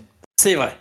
Non, mais c'est-à-dire Mm. qu'ils ont, quand même, ils ont quand même réussi avec ce genre de conneries là. Parce qu'en fait, c'est c'est pas des trucs fondamentaux, mais en fait, quand tu cumules le nombre de bêtises qu'il y a au kilomètre dans ce film, t'en arrives à rendre crédible des trucs genre Moonraker. Et presque. ouais. Et voir vivre et laisser mourir me paraissait finalement mieux construit, tu vois. Et il y a un Mais- moment où c'est pas possible. Bah oui, oui. Bon, allez, poursuivons. Bon, on est tous largués au milieu de rien, hein. c'est c'est le moment. on est à 1h38 de film à peu près. Donc tu te dis, ah, il reste encore un peu de temps à passer avec cette histoire. C'est chouette. Euh, donc, je me demande comment ce train s'arrête à cet endroit. Est-ce que c'est eux qui ont demandé spécifiquement de s'arrêter là ou en fait ça fait partie du parcours? Parce qu'en fait le train a l'air un peu bien. Il n'y a même pas une gare, c'est-à-dire c'est un pauvre truc au milieu de rien. Et ils savent pas ce qu'ils foutent là. En fait, ils viennent là parce que c'est les plans du GPS, mais ils savent même pas pourquoi ils sont là. Ouais. Et donc il y a une Rolls-Royce qui vient les chercher, normal, tu vois. Bon. Et en fait, Bah. là, tu es en rendez-vous en terre inconnue. Tu sais, tu as, le mec avec son invité. Et en fait, ils disent, tu sais, il y a quelqu'un qui va venir nous chercher. Ils viennent de loin. On a ensuite deux jours de marche, etc.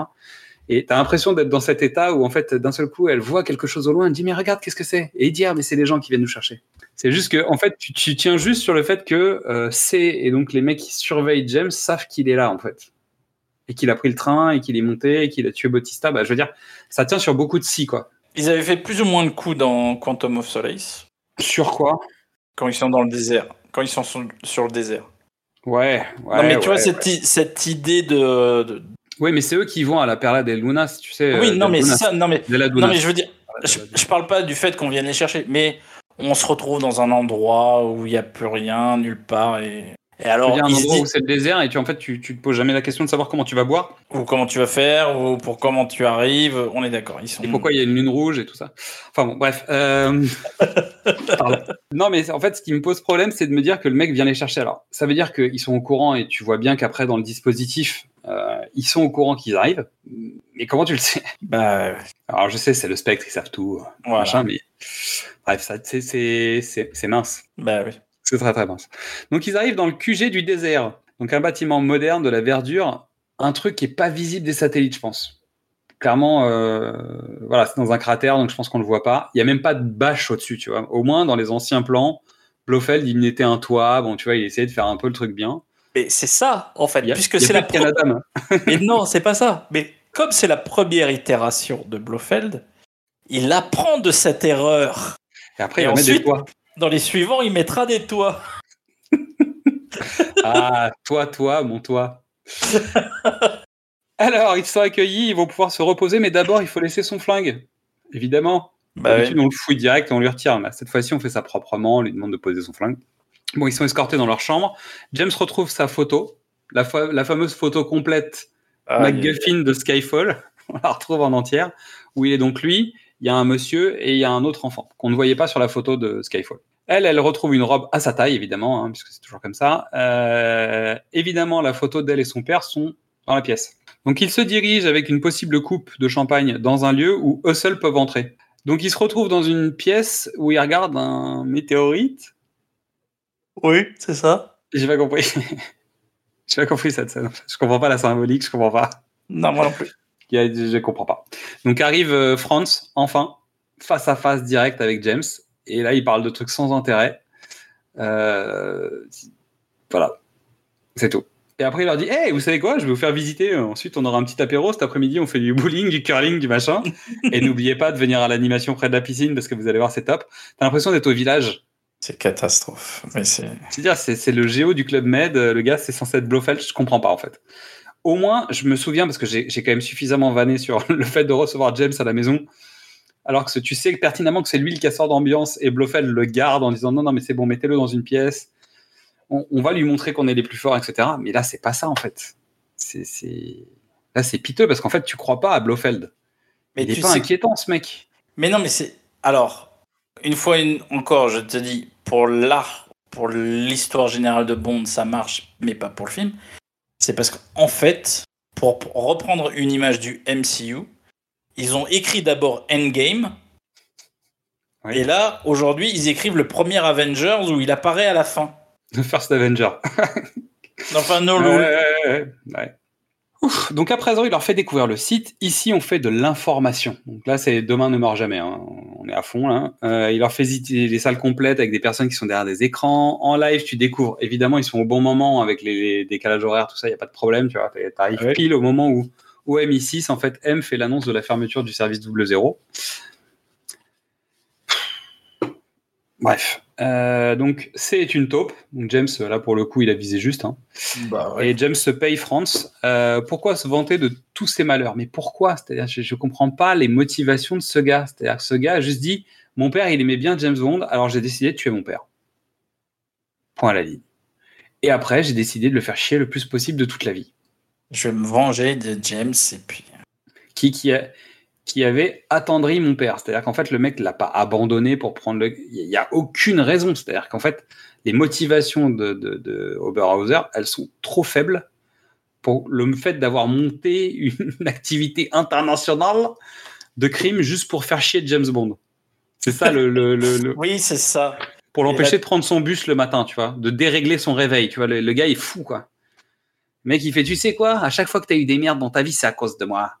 Tu sais, le lacet qui avait claqué, c'était de ma faute parce qu'on avait coupé le début de ton lacet. non mais c'est n'importe quoi, tu vois. C'est quoi Ça cette pas. motivation de méchant? C'est une catastrophe quoi. Enfin bon bref. Allez, on continue. Euh, donc euh, James euh, est assommé, il se retrouve dans un labo, il est attaché à une chaise avec les mains et la tête fixée. Donc Franz, son chat et Madeleine l'observent avec des hommes de main. James cherche à retirer sa montre. Franz raconte ce qu'il va faire. Tiens, ça change. Euh, James lui demande d'abréger de la fermer. Nous aussi, on est d'accord. On est d'accord. Ah, on est bien d'accord. Et Donc là, là, pareil, perce la tête de James. et là, et là, moi, je colle bullshit. Moi, je dis non. Jusqu'à présent, c'était pas trop probable, mais non. Mais là, excuse-moi. Vu à quel point je pisse du sang quand je me coupe en me rasant, alors que je coupe un tout petit capillaire, hein, Non, Et mais que là, je- il, il met une toute petite aiguille. et que je te fais un geyser digne de, de, de tortue géniale, C'est clair. Ouais, laisse tomber. c'est, euh, Ouais. Et je te l'ai- je- on en a déjà parlé, je sais plus dans quel film. James Bond, on ne saigne pas. Il y a, très- Si, il y a il pas de- dit ça, elle avait dit qu'il saignait déjà. Il Oui, saigne. mais il y a peu de gore, il y a peu de. Ah bah non, c'est PG-13. Alors que là, t- normalement, évidemment que tu as une fontaine de sang. Donc, elle demande le pourquoi il a tué son père par pure jalousie. Euh, James a retiré sa montre et en fait, on découvre son vrai nom. Parce qu'en fait, jusqu'à maintenant, c'était Franz Oberhauser, euh, le patron, dit le taulier. Mais en fait, et on découvre maintenant que c'est Ern- Ernst Brofeld. Et, oui. et comme il a pas de cicatrice au visage, C'était louche. tu as une petite, t'as une petite idée de ce qui va arriver. Exactement. Donc, nouvelle attaque contre James. Il arrive à lâcher la montre. Elle court près de lui et elle lui dit qu'elle l'aime. Alors là, ça, ça tombe du ciel. Ça, c'est euh, N'importe ça, quoi. Ça, c'est la cata. Donc elle balance la montre. Ce qui est génial, c'est le regard de Blofeld qui regarde la montre par terre, qui comprend même pas ce qui va lui arriver. Et bam, dans sa gueule, l'explosion. Mais ce qu'il y a de bien, c'est que lui, il est pas mort. Par contre, les deux hommes de main du fond, ils sont morts. hein. Oui, alors ça c'est normal. C'est l'effet. pourquoi les red shirts Pourquoi les red shirts, ils sont décédés? Alors, Ils avaient des chemises noires mais en plus. Pour le coup, c'est c'est c'est c'est réaliste. Enfin, c'est réaliste. Non, c'est pas réaliste. Plus t'es mais- près de la déflagration, moins c'est risqué par rapport à ceux de derrière qui prennent des, non, des mais en éclats. fait, oui, près, près de la déflagration, en fait, il y a une zone de, de dépressurisation et les, tu, tu as moins de. Oui, T'as plus de chances de te faire défoncer quand t'es derrière que quand t'es à une certaine zone de distance de l'explosion. Non, mais la puissance, voilà, la puissance de l'air compressé est beaucoup plus forte à quelques mètres que au pied de l'explosion. Ouais, possible. Je veux bien, je veux bien te rejoindre sur cette théorie. Toujours est-il que les mecs étaient quand même relativement loin derrière, ils sont morts parce qu'en fait, ils se prennent dans les bras, ouais, on sait, machin, je sais pas quoi. L'autre, il vient de se faire lobotomiser deux fois quand même. hein. Bon, c'est pas le principe tout à fait de, de ce qu'ils lui font. Mais toujours est-il qu'ils arrivent à repartir. James, il vit super bien. Il a plus mal au bras jamais. Fuite de James, il s'arme, il s'enfuit, il fait sauter tout ce qu'il veut, il regarde le décor en train d'exploser. Euh, Au loin, tu vois Ah, des voitures qui partent, quand même, ça on voit. Et il C'est vole vrai l'hélicoptère. Ouais, on voit deux voitures partir au loin. Et là, il y a des centaines de morts. hein. Tout le monde s'en fout. euh, les Mais ce de plan, ce plan, ce plan large d'explosion, euh, on dirait un plan de Wes Anderson tellement il est symétrique. Ouais, sur un décor en fond vert, on est au top. Je, je trouve qu'on est vraiment au summum. Tu crois que c'est un décor Ah, c'est une belle incruste, ouais. Parce qu'en fait, déjà, quand il marche, tu sais, pour aller au truc, je les ai vus, les plans. C'est de l'incruste, le décor. Le décor, il n'existe pas, là. Donc, je pense que c'est un plan d'incruste, ouais. Donc, on retourne à Londres. Donc, maintenant, on sait ce qu'ils vont faire. C'est-à-dire, maintenant, il faut aller botter le cul de C. Bah oui. Donc, M arrive dans un local avec Tanner et Q. James est déjà dans la place. C ouvre l'accès à minuit, c'est-à-dire qu'il il ouvre le Black Friday. Donc, il faut intervenir sur le Black Friday d'Amazon Ouais, voilà. Avant l'heure des soldes, quoi, tu vois. Tout d'un- coup, tu te colles une, une contrainte temporelle. euh. C'est un classique. Parfait. Bah ouais, mais c'est mal foutu. Non, bien sûr. La suite est encore pire. Donc M et James vont aller euh, au feu pendant que Q va hacker le système. Madeleine dit qu'elle doit filer, donc elle décide de partir. Elle ne veut pas de cette vie et elle, ne, elle sait qu'elle ne peut pas faire changer Bond. Donc ça, c'est maintenant qu'elle le découvre. Voilà. C'était pas deux scènes avant, c'est maintenant. Pourquoi? Peut-être qu'on a besoin d'elle pour autre chose. Oh là là. Donc elle part, allez bisous. Donc il file au nouveau QG. Elle, elle tourne la tête dans la rue. On sent qu'elle est, elle a l'impression qu'il se passe quelque chose. Peut-être qu'elle est filée ou un truc comme ça. Là tu dis ce plan ne sert pas en fait non plus. Donc Hugh commence à entrer dans le système alors que M et James entrent dans le bâtiment. Ils se prennent une voiture bélier en pleine gueule et ça c'est bien vu. Oui. Tu t'attendais pas à celle-là quand même. James est emmené par des hommes. M est dans le gaz. Et en fait, on est quasiment dans un plan du Joker, tu vois. On a l'impression d'être dans Batman. Mais c'est le plan du Joker dans The Dark Knight. Sauf que il y a, y a pas, il y a pas le deuxième mec. Tu vois, il y a pas Harvey. Ouais, mais Il y a juste Rachel. T'es d'accord avec moi que ça ressemble à ça quand même. Non, mais c'est, ça ressemble pas. C'est ça.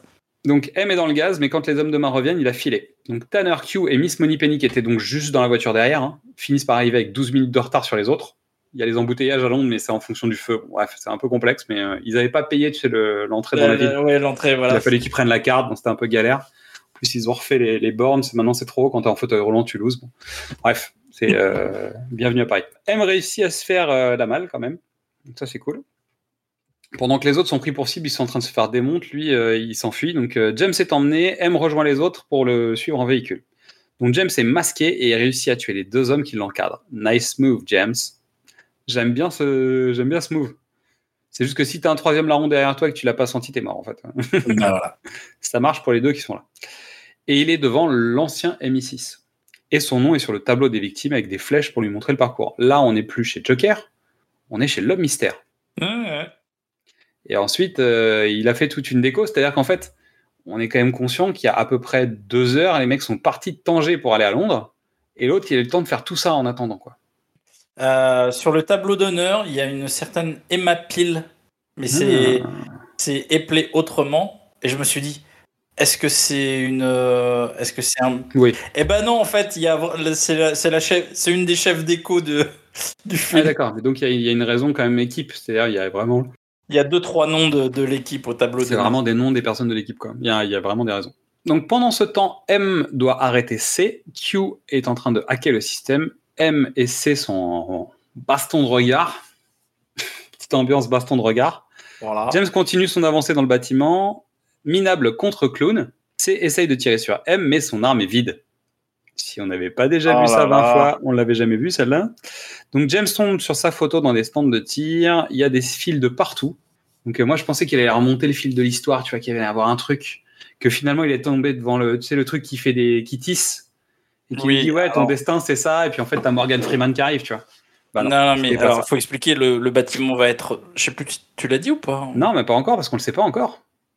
D'accord. Bon bah. En fait, on le découvre juste après que le bâtiment il va, il va être explosé maintenant. bon, ils vont le bah, vas-y, f- fais-le proprement.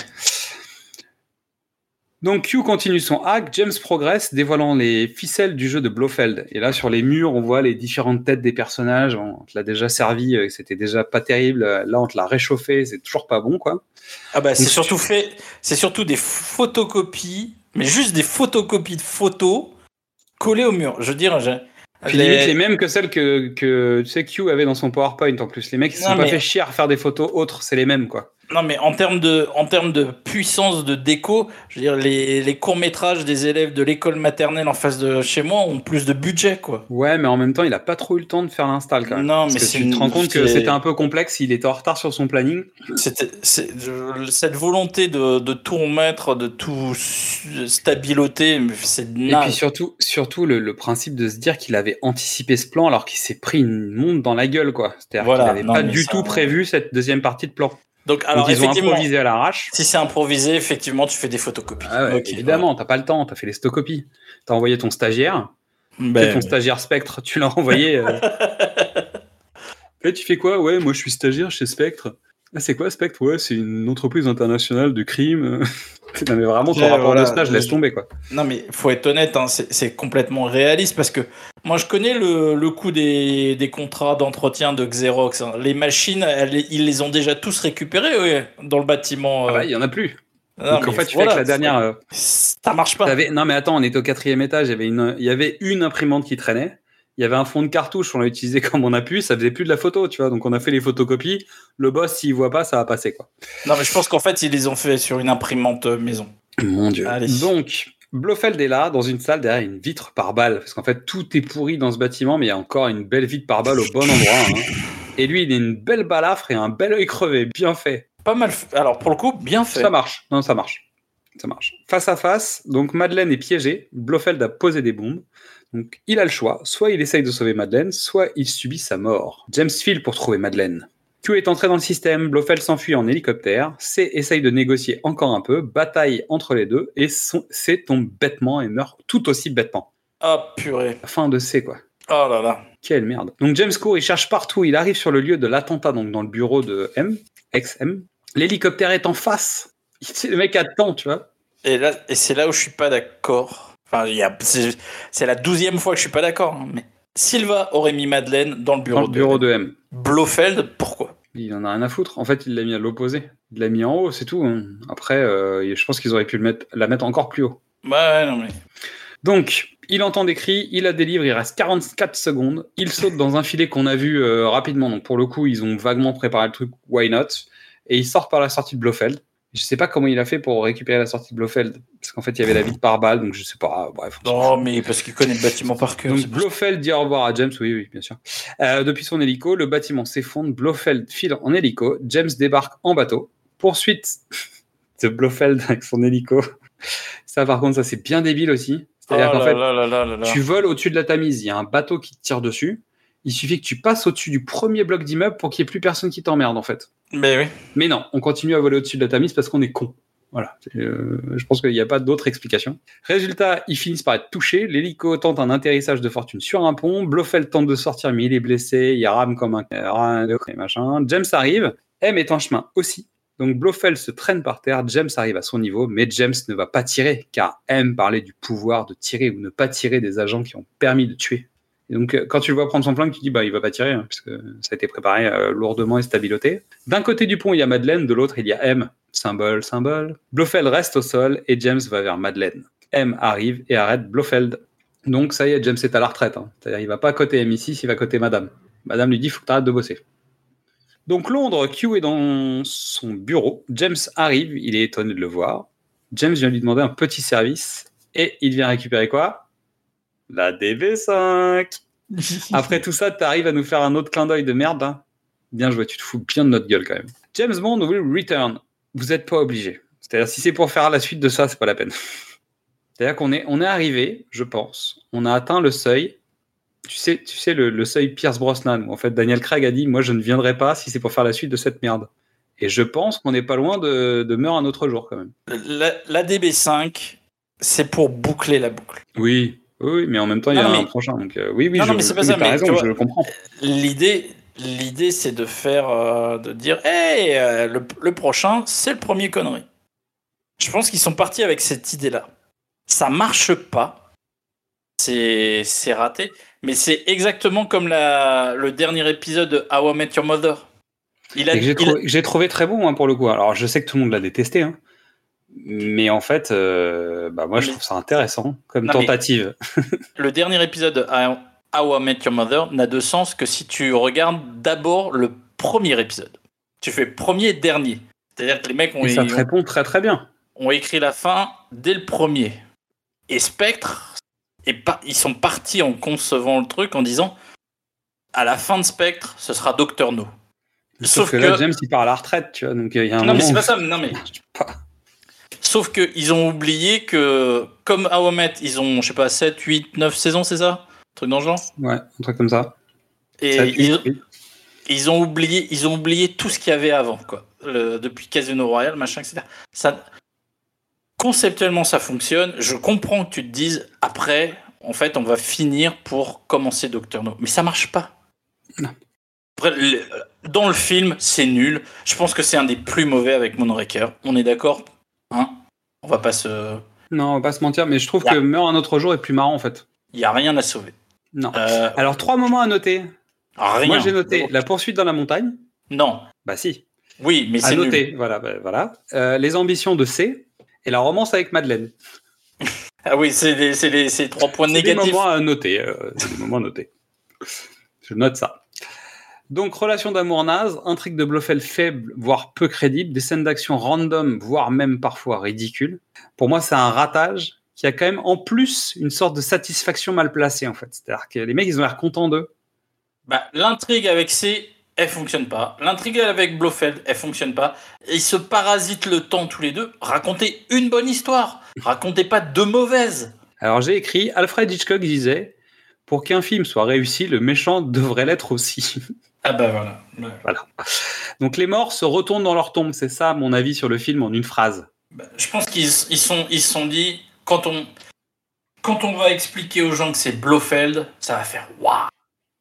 Et c'est exactement, euh, tu vois, euh, euh, le deuxième Star Trek avec Cumberbatch où il dit ah, Je suis Khan. Ouais, moi je suis un gros geek qui a regardé, qui sait qui est Khan, mais non, ça marche pas. Et ben là, c'est pareil. Blofeld, mais le public, il, à part les aficionados, les mecs, euh, ils sont très nombreux. Et je vais commencer à, te, à nous inclure au bout du, du- de ce 24e podcast. Plus toi 26e. que 26e. Voilà. Les aficionados, oui, ça parle, machin. Mais le grand public, euh, Non, en non, savent c'est- rien de Blofeld. Surtout le grand public de 2015, 2017, je sais plus. 2015. Mais surtout, en fait, tu comprends pas le rapport entre le spectre, parce que même, en fait, en oubliant Blofeld, tu vois pas le rapport entre spectre et euh, le- le- l'espèce de frère adoptif caché, machin, disparu de James Bond. Ça n'a pas de sens. Ça n'a aucun sens, sachant qu'en plus, tu l'as même pas vendu dans Skyfall, ce personnage. C'est-à-dire qu'en fait, dans Skyfall, tu es dans l'histoire de la famille Bond, et il dit pas, oui, en fait, quand mes parents ont disparu, bah, il, il- explique que c'est Kincaid qui l'a élevé, en gros, pour faire simple. hein. Et il dit pas, euh, ouais, à un moment, il y a eu quelqu'un qui s'est occupé de moi comme un père, mais il est mort ou je sais pas quoi. C'est même pas préparé. Alors qu'en fait, t'étais dans les racines de Bond dans le film d'avant, et ça tombe comme un cheveu sur la soupe. La justification du truc, elle est entremêlée de conneries. C'est un enfer. Et ça ne marche pas, ça ne marche jamais. C'est-à-dire qu'il n'y a aucun moment tu y crois à ce truc. Enfin bon, bref, on va passer à la suite. Donc le chiffre. J'avais dit que je préparais ce truc. Alors je l'ai fait un peu de tête. Donc tu vas voir, peut-être que tu vas me corriger. Combien de fois James Bond est-il mort dans les films? Euh, de mémoire, je dirais 5. Alors, on attaque. Bon baiser de Russie. James meurt au début du film, Ouais. mais c'est un sosie. Mais tu crois que James Bond est mort quand même au début de Bon baiser de Russie. On ne vit que deux fois. Commence par la mort de James et son enterrement militaire. Tu sais, il est projeté dans l'eau depuis le bateau, et puis Ouais, il ouais. le récupérer, etc. Dans Les Diamants sont éternels, James Bond meurt, puisque James tue Franz et il lui file ses papiers. Et il dit Ah, mais vous avez tué James Bond. Ah bon, c'est lui, mince. Bah, il, était pourtant super fort. euh. Donc il est censé être mort. Et ensuite, dans Les Diamants sont éternels, il est censé, mourir deux autres fois. Dans l'incinérateur et dans le tuyau, tu sais, avec le, robot, là. Quand il sent le, parfum euh, et l'eau de Cologne. Dans Vivre et laisser mourir, il est censé mourir avec les crocos. Dans Rien que pour vos yeux, il est censé mourir sous l'eau. Dans Octopussy, il est mangé par le crocodile. Et Non, oui, bah, d'accord, ok. Moi, mais je, tu vois, je- je- oui, oui. moi, je comptais les funérailles officielles. Oui, les- mais mangé Ah non, par le crocodile, c'était c'était en plus c'était son bac. Oui, oui, on est d'accord, ok. venait de sortir de là. Demain ne meurt jamais. Il y a la fausse chute de l'eau de l'homme demain là, où il se fait passer pour mort et puis en fait c'est James qui a utilisé un cadavre euh, pour faire croire qu'il était tombé à l'eau. Dans Le Monde ne suffit pas, il y a l'explosion du robot où il est censé être mort hein, avec elle. Et dans Skyfall, il y a la chute du train. Après, s'être fait tirer dessus par Money Penny. Donc on a une dizaine de morts. Alors, soit les ennemis pensent qu'il est mort, machin, nan, nan, sur 24 films. Ça fait quand même 40% des films dans lesquels il fait semblant de mourir ou qu'on croit qu'il est mort à un moment du film. C'est récurrent, ça, ça s'appelle. Voilà. C'était juste pour la blague. Ensuite, deuxième chiffre, le 136, boulevard Haussmann, à Paris. Ouais. Est-ce que tu sais ce que c'est? Euh, le boulevard Haussmann, le 136. Ouais. Non. Donc cette adresse recèle l'ONG qui s'appelle FIRCO, Fraternité internationale de la résistance contre l'oppression. C'est une sorte d'ONG qui vient en aide aux réfugiés de guerre, d'accord? D'accord. Et en fait, le créateur de cette institution s'appelle Ernest Stavro Blofeld. Sérieusement? Sérieusement. C'est Oh, donc c'est un mi-grec mi-polonais, un spécialiste de la manipulation de l'information et de la déstabilisation qui est secrètement le dirigeant de Spectre. Donc c'est l'adresse du Spectre à Paris. qu'on a vu en fait dans qu'on a vu dans un dans un des bondes. Ah, mais oui, En fait, c'est vrai. moment, oui, on est à oui, Paris ah oui. et en fait on est censé être au 136 boulevard Haussmann. D'accord. Chez, Fir chez Firco. Chez Firco. où tu sais, les, le, le, le cadastre en fait te dit que le bâtiment est gigantesque, mais en fait, tu as des tout petits bureaux parce qu'en fait, tu as été une espèce de salle gigantesque avec tous les mecs qui font leur manip. Quoi. Donc, le spectre signifie Special Executive for Counter-Intelligence, Terrorism, Revenge and Extortion. En français, service pour l'espionnage, le contre-espionnage, le terrorisme, la rétorsion et l'extorsion. C'est ça, Spectre. C'est pas mal, ça. Ils ça cherché quand même. hein. Donc cette organisation est évidemment inspirée par le SMERSH, qui est donc l'agence de contre-espionnage soviétique qui avait été créée par Staline. En gros, plus ou moins l'ancêtre du KGB, quoi. Et euh, Ouais. qui se met en miroir avec le, le MI6. Donc le Spectre, il travaille pour les plus offrants, en théorie, parce que là, on a bien compris que c'était pas tout à fait le cas. Alors, ils acceptent des missions. C'est pas très, c'est beaucoup moins clair, en tout cas, dans la version euh, Daniel Craig que ce que ça n'était, en fait, à travers les, différents épisodes dans les premiers. Donc, à l'heure de Daniel Craig, c'est une organisation qui a changé, elle s'est modernisée. Elle a toujours le symbole de la pieuvre. Elle s'organise toujours autour de nombreux intervenants à travers le monde. Les mains dans les, affaires les plus sales de, de tous les pays, mais uniquement pour leur intérêt. Donc, le nouveau Blofeld, il n'est pas polonais, il n'est pas grec. Sa motivation est loin d'être la même. Et pourtant, son organisation nous livre encore une fois des ennemis iconiques. Le chiffre, Star White, Patrice, Green. Et en fait, là où il y a un problème, c'est que tu comprends pas comment ils font pour bosser ensemble. On a dit que le plan de Green était un super plan. Euh, par contre, le plan de Patrice, il n'était pas terrible au départ, tu vois, avec son, sa liste de là. Silva, on sait pas trop ce qu'il fout là-dedans. C'est-à-dire qu'il est en, en mode euh, vengeance perso. Et le chiffre, il est en train de couvrir ses dettes de jeu. Donc, tu vois, il y a un moment où tu te dis, c'est quand même un peu étrange, euh, ces personnages, les uns à côté des autres. C'est là où la cohérence, elle fonctionne pas, en plus, dans, dans, dans cette organisation. Ouais. Donc voilà, c'était la douloureuse euh, fin de- du spectre. Mais ils reviennent en fait, parce que bah, Blofeld n'est pas mort et il est dans les bandes annonces de No Time to Die. Ça a été gardé secret pendant un certain temps, mais ça a été. euh, voilà, c'est livré, on sait qu'il est dedans. Quoi. Et surtout, on se retrouve avec la même situation que sur Mission Impossible 3, c'est-à-dire que le fameux méchant de l'épisode d'avant en fait est toujours vivant. Quand on a besoin d'une data, on va le voir. On peut dire, est-ce que tu peux nous expliquer euh, qui est machin? Et puis le mec il fait, ah, mais lui, vous le connaissez pas. il est encore plus méchant que moi, je n'étais méchant. C'est-à-dire que nous-mêmes, on l'a viré de notre organisation. On va se faire chier. C'est le même film, quoi. Ouais, Et je trouve que là, pour le coup, Mission Impossible court vraiment. Bah, Bond et Mission Impossible se courent dessus. C'est-à-dire que c'est les mêmes intrigues, c'est des sujets qu'on a déjà vus. J'ai parlé d'Hydra tout à l'heure dans, dans, dans les Marvel. Et on est au même principe, c'est-à-dire le mec qui est infiltré, et en fait l'organisation internationale qui est partout. C'est en fait c'est il y a trois trois sagas côte à côte et ils ont la même histoire. Et Ouais. sur cet épisode, on se retrouve avec un truc qu'on a déjà vu chez les autres ou qu'on va voir chez les autres et finalement il y a rien de nouveau, il y a rien de très intéressant. Donc plus la peine de dire à quel point nous sommes chanceux de l'avoir dans notre équipe. Cette reine de l'entourloupe, j'ai nommé la frauduleuse, fraudeuse à la plume si rarement hasardeuse. Midissa, dis-nous ce que tu as pensé de 007 Spectre. Salut à tous, nous y voilà enfin pour ce 24e et dernier volet de James Bond avant la prochaine sortie de ses aventures lubriques. Non mais franchement, j'arrive pas à y croire, moi je pensais pas y arriver, mais je l'ai fait oui, je l'ai fait Et cette fois, c'est pas un rêve Ce volet est pour le moins surprenant et nostalgique, à commencer par une entrée en matière explosive et un atterrissage en douceur sponsorisé par Poltron et Sofa. Même après sa mort, M continue de donner des ordres à JB pour une enquête très très mystérieuse qui va le mener à l'organisation du spectre. Alors je ne sais pas si je dois dire de nouveau ou pour la première fois. Mais je ne pense pas que ce soit la dernière.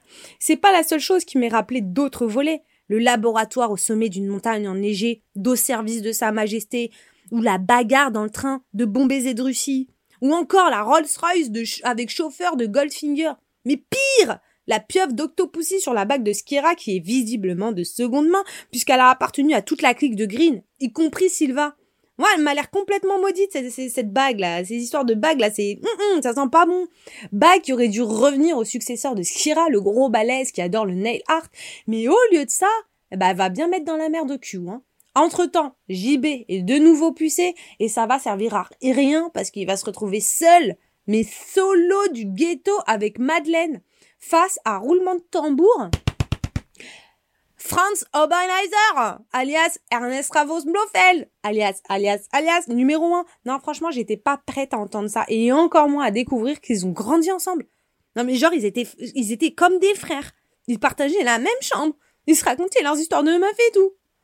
Ah, mais je comprends mieux du coup le somme d'Ernest envers JB, qui doit pécho à tour de bras depuis l'enfance, sans parler de l'affection du père d'Ernest pour JB. Non mais quel charmeur ce JB Et quelle classe Il lui en tient pas rigueur et le laisse, lui laisse la vie sauve, même après avoir tenté de sauter, enfin de faire sauter sa belle. Pour ce dernier volet, la scène de fin est digne d'une épopée épique très stylée. Au départ, j'étais pas fan de James Bond. Aujourd'hui, je dirais pas le contraire. Mais franchement, je me languis de la sortie du prochain James Bond. Bon, bah écoute, normalement on se retrouve pour The Time to Die. Maintenant, il va falloir voir quand est-ce que ça se passe. Peut-être qu'on va te préparer un petit jeu ou un petit hors-série entre temps parce qu'on sait que t'aimes bien. Euh, on verra, c'est pas sûr. Mais on fera peut-être un truc un peu plus événementiel parce qu'il va falloir voir le film pour le No Time to Die et on va pas pouvoir faire des notes pendant qu'on regarde le film. Donc je sais pas comment on va faire. On va s'organiser. On fera un Euh, sortie de salle, je sais pas, on va voir. On fera un truc, euh, on verra. J'ai pas le droit de te le dire. D'accord. Vous voulez nous asseoir dans un siège à lobotomie contrôlé par un chat ou plutôt nous installer les fesses posées sur une bombe avant la démolition d'un immeuble? Chère poditrice, cher poditeur, il est temps d'évoquer un sujet lié à James Bond. Comme le personnage de Ian Fleming est devenu un phénomène de société, son impact dépasse les films et les romans. Et nous allons donc tirer un sujet au chapeau et voir si nous sommes des pros de l'impro. Donc Mystery, on, arrive en fin de parcours. Donc toi, tu vas encore nous dire qu'il n'y a pas de chapeau. euh, hein. Mais en fait, dans la liste de ce qui reste, il reste plus grand-chose. Alors, il nous reste euh, donc une saga, série, série, film, film, film, film, film, film, film. Alors la saga série, série, film, film, film, film, film, film, film. euh, Qu'est-ce que ça peut être Je sais pas. hein. Quand je dis série, série, c'est qu'il y a eu deux séries. Alors attends, je vais, je vais deux secondes, je vais chercher une allumette. Euh, on n'a pas parlé de Mission Impossible. Est-ce que est-ce que c'est le est-ce que c'est le thème le un des seuls thèmes qui est plus connu que James Bond? Ah, ça se vaut. Mais oui, c'est un bon thème de. bah, en tout cas, on a affaire à une saga qui n'a pas commencé de la même façon. Non. Donc on va parler de Mission Impossible. On parle de Mission Allez, Impossible. Mission Allez, Impossible. on parle de Mission Impossible. Donc, euh, on a affaire à une saga qui a commencé à la télévision. Donc, il y a eu une Ouais. première série qui a duré un certain temps, qui a disparu. Juste qu'on on les a tellement vus en boucle, diffusés, et multidiffusés, multi-rediffusés, qu'on a l'impression qu'il y en a 400 des épisodes. Mais euh, non. Alors, ils, ils essayent, ça marche pas, ils la relancent. Et euh, la première mouture, Jim Phelps engage des gens différents à chaque épisode. Ça En marche fait, il prend pas. des dossiers, il fouille les dossiers, et en fait, il embauche des. En fait, il prend dans ces dossiers des personnes, des personnalités Voilà. différentes pour chaque épisode. Et ça Et il marche constitue pas. son équipe à chaque fois. Voilà, et ça marche pas. Et il retente, et là, il constitue, il a une équipe régulière. En fait, c'est toujours euh, le même à un ou deux éléments près qui changent de temps en temps. Il a toujours la même équipe. Donc John Lando, etc. qui sont, euh, qui Barbara sont des Bach, personnes- euh, donc les- le, le- le couple Peter, à la ville. euh, Peter, euh, Et Cosmos 1999, comme on les appelle. euh, Peter Lupus, euh, euh, Greg Morris, Donc Greg Morris qui est le Black. voilà, Lupus qui est l'homme fort. exactement. Et donc Morris, son fils, jouera dans 20 ans, 20 ans après. Ouais. C'est c'est le fils euh, qui est devenu comédien qui joue lui-même dans la nouvelle saga euh, 20 ans après. Alors, petite erreur, euh, c'est Barbara Bain et pas Barbara Bach. Bach. Barbara Bain, En tout cas, c'est le couple à la ville voilà. qui sera donc le couple star de Cosmos 1999 plus tard. Et ensuite, il y aura Léonard Nimoy. C'est ça. Qui est le, le roi de l'entourloupe qui remplace Martin Landau, en fait. C'est lui qui met les masques. Euh, si, si je me souviens bien, ouais, c'était ça. ouais. C'est lui le- l'expert des masques.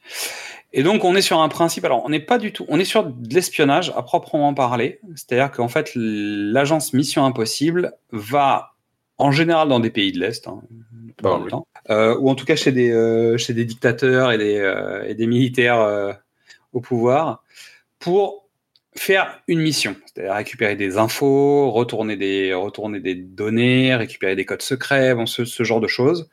Tout ça par la manipulation euh, d'un contexte. En général, ils ont tendance à utiliser des décors de cinéma, des masques pour devenir certains des personnages et les imiter, mettre le personnage cible dans une situation qui l'oblige à donner les informations et les, insights qu'il a sur, euh, sur un sujet.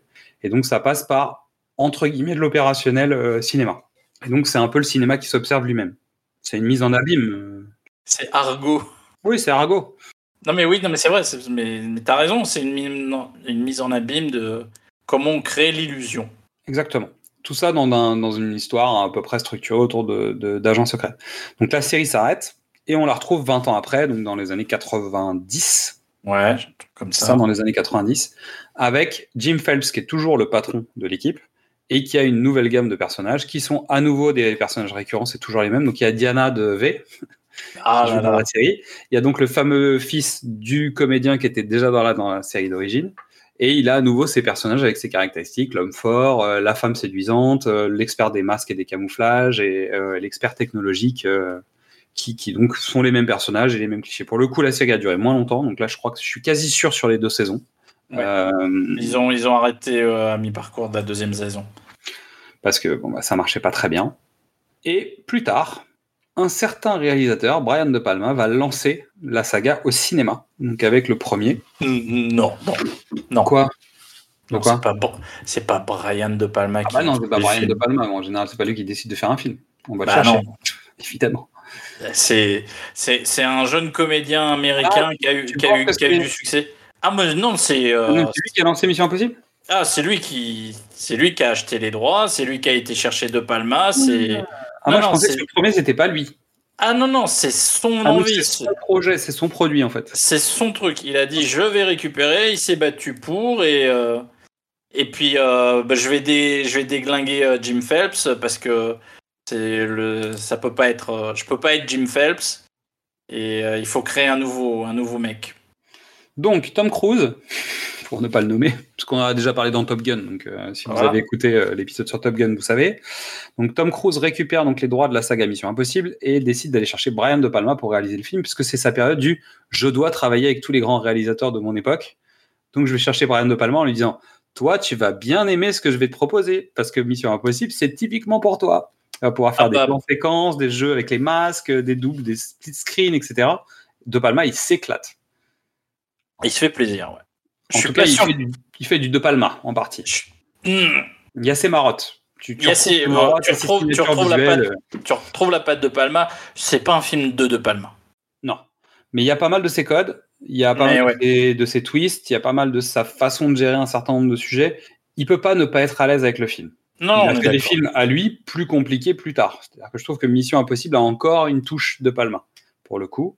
Et en fait, à partir de ce moment-là, euh, donc la saga devient le bébé de Tom Cruise, son navire amiral qui va le mettre en avant, qui va lui permettre d'être euh, bah, la top star d'action qu'il est toujours aujourd'hui. Et à chaque épisode, il va aller chercher un autre réalisateur. Et il va s'entourer donc d'abord de Brian De Palma, ensuite de John Woo, ensuite de J.J. Abrams, ensuite de Brad Bird, et ensuite il a Christopher McQuarrie pour les deux suivants. Voire trois fois, parce que je crois que c'est McQuarrie qui fait le prochain. Ouais. Voire les deux prochains, parce qu'ils n'ont pas fait Les un back-to-back. Alors, ils avaient prévu de faire un back-to-back, mais ils le font plus. Ok, à, cause du, mais ils vont... à cause du Covid, c'est- trop compliqué. Très honnêtement, euh, le 3, réalisé par JJ Abrams, c'est un reboot déjà. Ah ouais? Parce que bah, les- le premier, il tue, il tue la série. Oui. Voilà. Bah, il tue Euh, la série télé, il l'enterre, en disant voilà il- Jim Phelps, qui est donc le personnage historique de la série, bah, meurt. Voilà. Donc on n'en parle plus, euh, fin, et maintenant je suis Ethan Hunt, et c'est moi le nouveau patron du, de l'équipe euh, qu'on va suivre. Le 2 a cartonné, mais il s'est fait défoncer parce que euh, le style de John Woo c'est trop, il est trop fort. Pas bon. bah, c'était Fast and Furious avant l'heure, en fait. ça. Voilà. Et, Oui. et quand JJ, quand, et quand Tom Cruise propose à JJ Abrams de relancer avec un, un mec qui aurait dû être un méchant de James Bond, Tu m'étonnes. Philippe, Philippe Seymour Hoffman. Euh, le, le troisième, il est pas terrible. Non, le scénario est dégueulasse parce que c'est écrit à la J.J. Abrams série télé. C'est-à-dire qu'en fait, c'est Voilà. J.J. Abrams qui est en train de faire son. Qui, qui devient réalisateur, de- devient réalisateur et producteur de films. hein. mais il a pas, il a pas, Mais il a il pas est tout pas encore prêt. il, il maîtrise pas les codes. Mais ils ont cet avantage d'avoir Philippe Seymour Hoffman qui est un putain de méchant. Ouais, et puis ils arrivent à trouver des, bons, des, des bonnes astuces dans celui-là. Et en fait, après là- un MacGuffin pendant tout le film et c'est un peu l'enfer, la patte de lapin là. Mais là, il y a la, il y a, il, plante des graines qui continuent à pousser encore aujourd'hui. Oui, c'est le. En fait, il met en place la nouvelle équipe. Alors, il a récupéré des éléments qui sont toujours là depuis le Brian de Palma. Alors, Vig Grimes Il- est là qui est là depuis le début. Et après, en fait, il a, il a installé notamment Simon Pegg, dont on a déjà parlé pendant l'épisode. D'accord, mais il y a, y, a y a un arc narratif à travers les films. Il- Ethan vit une histoire, Ethan Hunt vit une histoire euh, qui, qui a commencé là. Et ensuite, elle se poursuit dans le suivant, mais dans le suivant, il installe une espèce de spectre. Alors, je suis pas Voilà, sûr que ouais. sur Brad Bird, je pense que c'est sur, sur le Macquarie, c'est Macquarie. C'est Macquarie. Macquarie, où en fait ils installent une espèce d'organisation équivalente aux Missions Impossibles, mais avec des Ah ouais. anciens des Rogues. Et euh, bah, d'ailleurs, ça démarre sur le, le Rogue premier qui est Rogue, Rogue Nation, qui est donc en fait des anciens agents qui ont été virés parce qu'ils étaient pas clean, etc., qui ont monté une organisation secrète. euh, qui a des intérêts partout, euh, qui a des intérêts dans des affaires louches et qui met son nez partout. Quoi. Ça marche moins bien. Mais... Ça marche moins bien, oui et non. C'est-à-dire que le spectre n'existait plus à l'époque. Oui. Donc, résultat, c'était cohérent. L'installation de ce principe de rogue, pourquoi pas C'est en fait c'est une organisation de mecs en freelance quoi. Bon bah voilà, c'est l'ubérisation du mal, euh, tu vois. on- c'est pas si déconnant. C'est juste que c'est le moment où Daniel Craig finit par revenir et donc il réinstalle le, le spectre en phase de Mission Impossible. Et donc on se retrouve avec des agents doubles, des, des organisations qui sont infiltrées par des méchants, des deux côtés, en même temps, avec des intrigues. En fait, s'il y a six mois d'écart entre les deux films, bah, en fait, t'as l'impression de voir deux fois le même film. Et pour Spectre, c'est évident, en fait. Que Rogue Nation et Spectre, il y a quand même des parallèles multiples. Alors, Mission Impossible a été pioché chez James Bond, forcément, pour pouvoir écrire cette Oui, saga, oui. et créer cette espèce d'environnement Spectre. Mais en même temps, comme les autres reviennent aux racines, bah, finalement, on se retrouve avec les mêmes projets, quoi.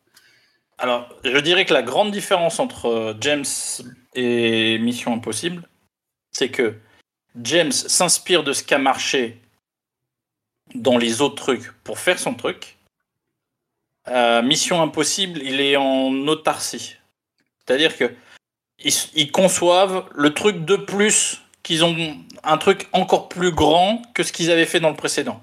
Ouais, exactement. Parce que l'autre, euh, parce que Tom Cruise est un, est un junkie de l'adrénaline, de l'adrénaline, et que Ça, il dit, bon alors, qu'est-ce que je peux faire d'encore plus spectaculaire, moi-même tout seul, moi-même de que je vais, je vais me battre moi-même. Il est, il est pas en concurrence avec le reste de. La planète, il est en Il est en concurrence avec lui. Alors, qu'est-ce que je, son plus jeune, lui. qu'est-ce que je peux faire de- d'encore plus débile? Ça me rappelle Bah, un je- film avec Will Smith, ça, non? Oh non, non, non. Ah non, mais c'est la vie de Tom Cruise. C'est-à-dire, il passe son temps à lutter contre le- la jeune version de lui-même, en fait. En disant, je vais faire mieux que le jeune moi-même. Je vais me- Non, mais je, je vais me dépasser. Oui, bien sûr. Bah ouais, je vais me dépasser moi-même. Euh, donc, prochain film 7. Ouais.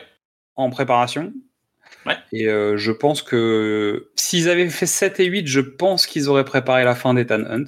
Ce qu'il va quand même falloir le faire. Parce qu'à un moment, euh, je suis désolé, mais euh, Bah, il, a, il va avoir quoi, 50, 50, 60 ça ans? commence à sentir un peu le pâté son affaire. hein. Après, ils ont essayé de le ranger, ça marche pas. Et lui, je pense qu'il va pas raccrocher les gants. Il va pas nous faire une Stallone. Donc, euh, moi, j'aurais dit que s'ils avaient fait deux films back-to-back, on arrivait au huitième film d'affilée avec Tom Cruise. Je pense que tu aurais pu préparer un départ du personnage. Non, mais c'est un back-to-back, mais c'est juste que en- l'histoire est back-to-back, c'est juste le, la logistique du truc. Ouais, la prod, ouais, bien peut sûr. Il y a Et le je Covid, c'était aussi une façon de dire on va enquiller parce qu'il y a eu quand même des écarts assez massifs entre les différents films.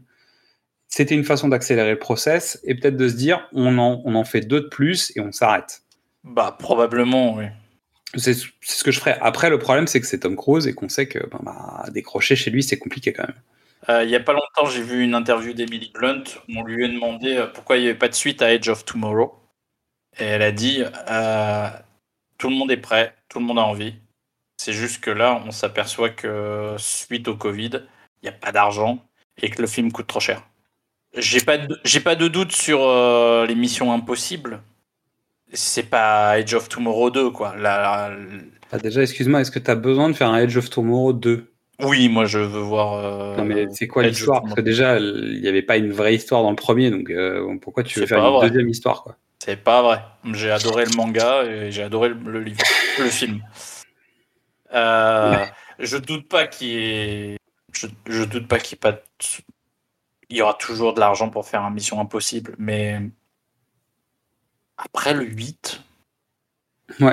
Après Parce que tu le me huit, c'est un peu loin, on n'y est pas. hein, Mais bon. Tu me diras euh, après avoir vu le deuxième Fast and Furious, jamais je dis qu'il y en a neuf. hein. Après le 3 non plus. Après chaque. Après le 4 non plus. Après le 5, bon. Après le 5, tu te dis peut-être que ça va revenir. Allez, on a fini. Donc on conseille Mission Impossible? Bah évidemment, mais enfin. Non mais Je- ça marche quoi, tu vois. on n'a pas à conseiller. Je, je n'imagine pas un, un auditeur qui n'ait pas vu au moins un des Missions Impossibles. Non, mais bon. En tout cas, si vous connaissez pas, euh, moi je conseille même la série. hein. Je trouve qu'elle est fun, mais. Mais je préfère la série, moi. Mais, Mais bon, parce que j'ai grandi avec. c'est parce qu'on est des vieux. C'est l'heure de la chanson rejetée. Donc, Mystery. Nous pouvons parler de Radiohead. Nous pouvons parler de Lana Del Rey. Eh bien, je vais te surprendre. On va écouter Lana Del Rey. Oui, bah, pourquoi pas. Nous écoutons Lana Del Rey avec la chanson qui s'appelle 24 pour la BO de Spectre. Et on est dans la mélancolie euh, un poil plus positive, je trouve. C'est mieux. Hein C'est. C'est. Bon, Moi, les trouve mar- que- en fait, je suis étonnamment euh, plutôt satisfait du morceau de, de Sam Smith. Je comprends pourquoi les gens trouvent ça détestable, mais je trouve qu'il fonctionne. Ouais, ouais, ouais.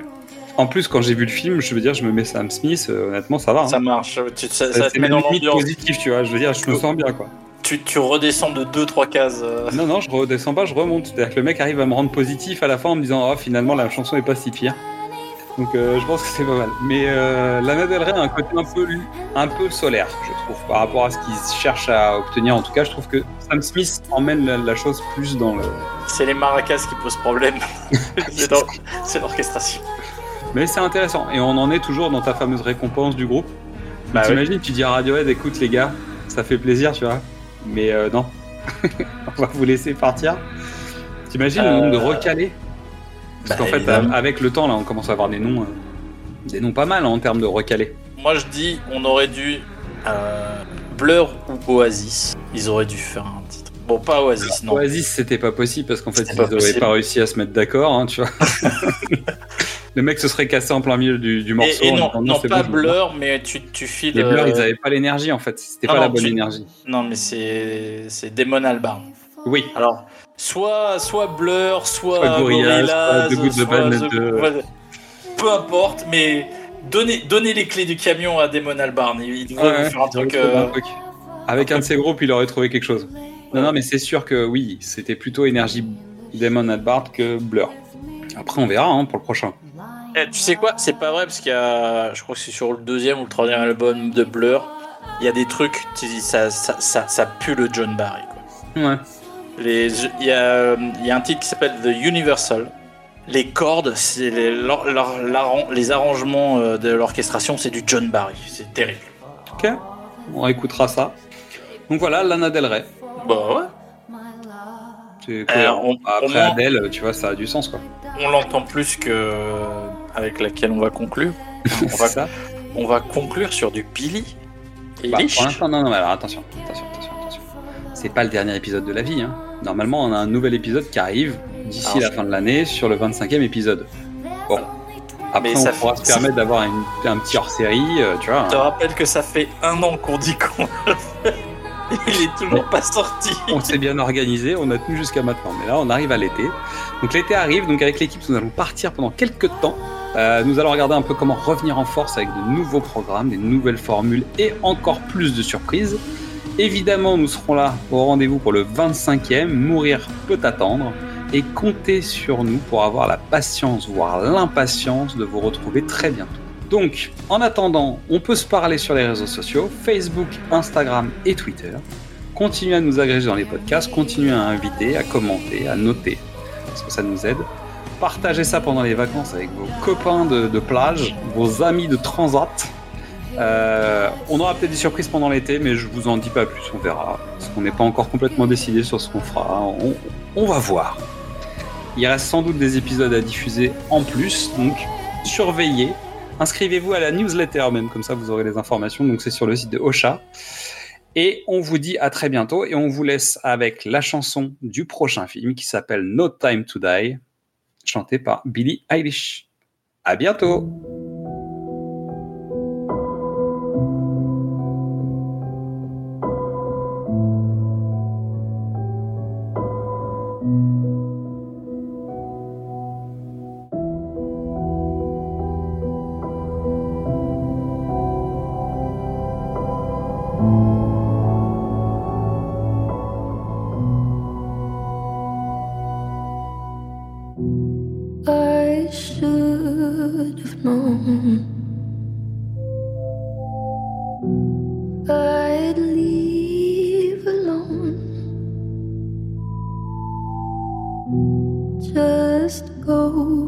To show that the blood you bleed is just the blood you own.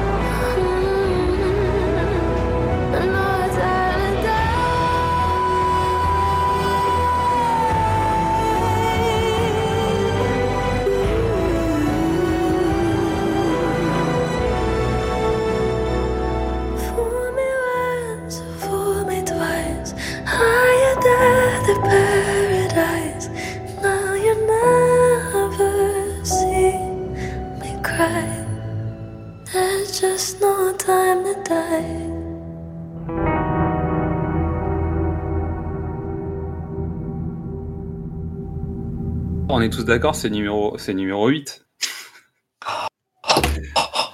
Attends, euh, si, si, si, vraiment. C'est-à-dire, l'histoire, pour le coup, il remonte le spectre pour découvrir que c'est lui-même, c'est-à-dire son frère, quoi. Non, c'est pas son frère. Bah si, c'est son frère adoptif. C'est, euh, Non plus, non, c'est même pas. Non, mais justement, c'est tout le problème, mais là, en fait, euh, bon, on va en parler après.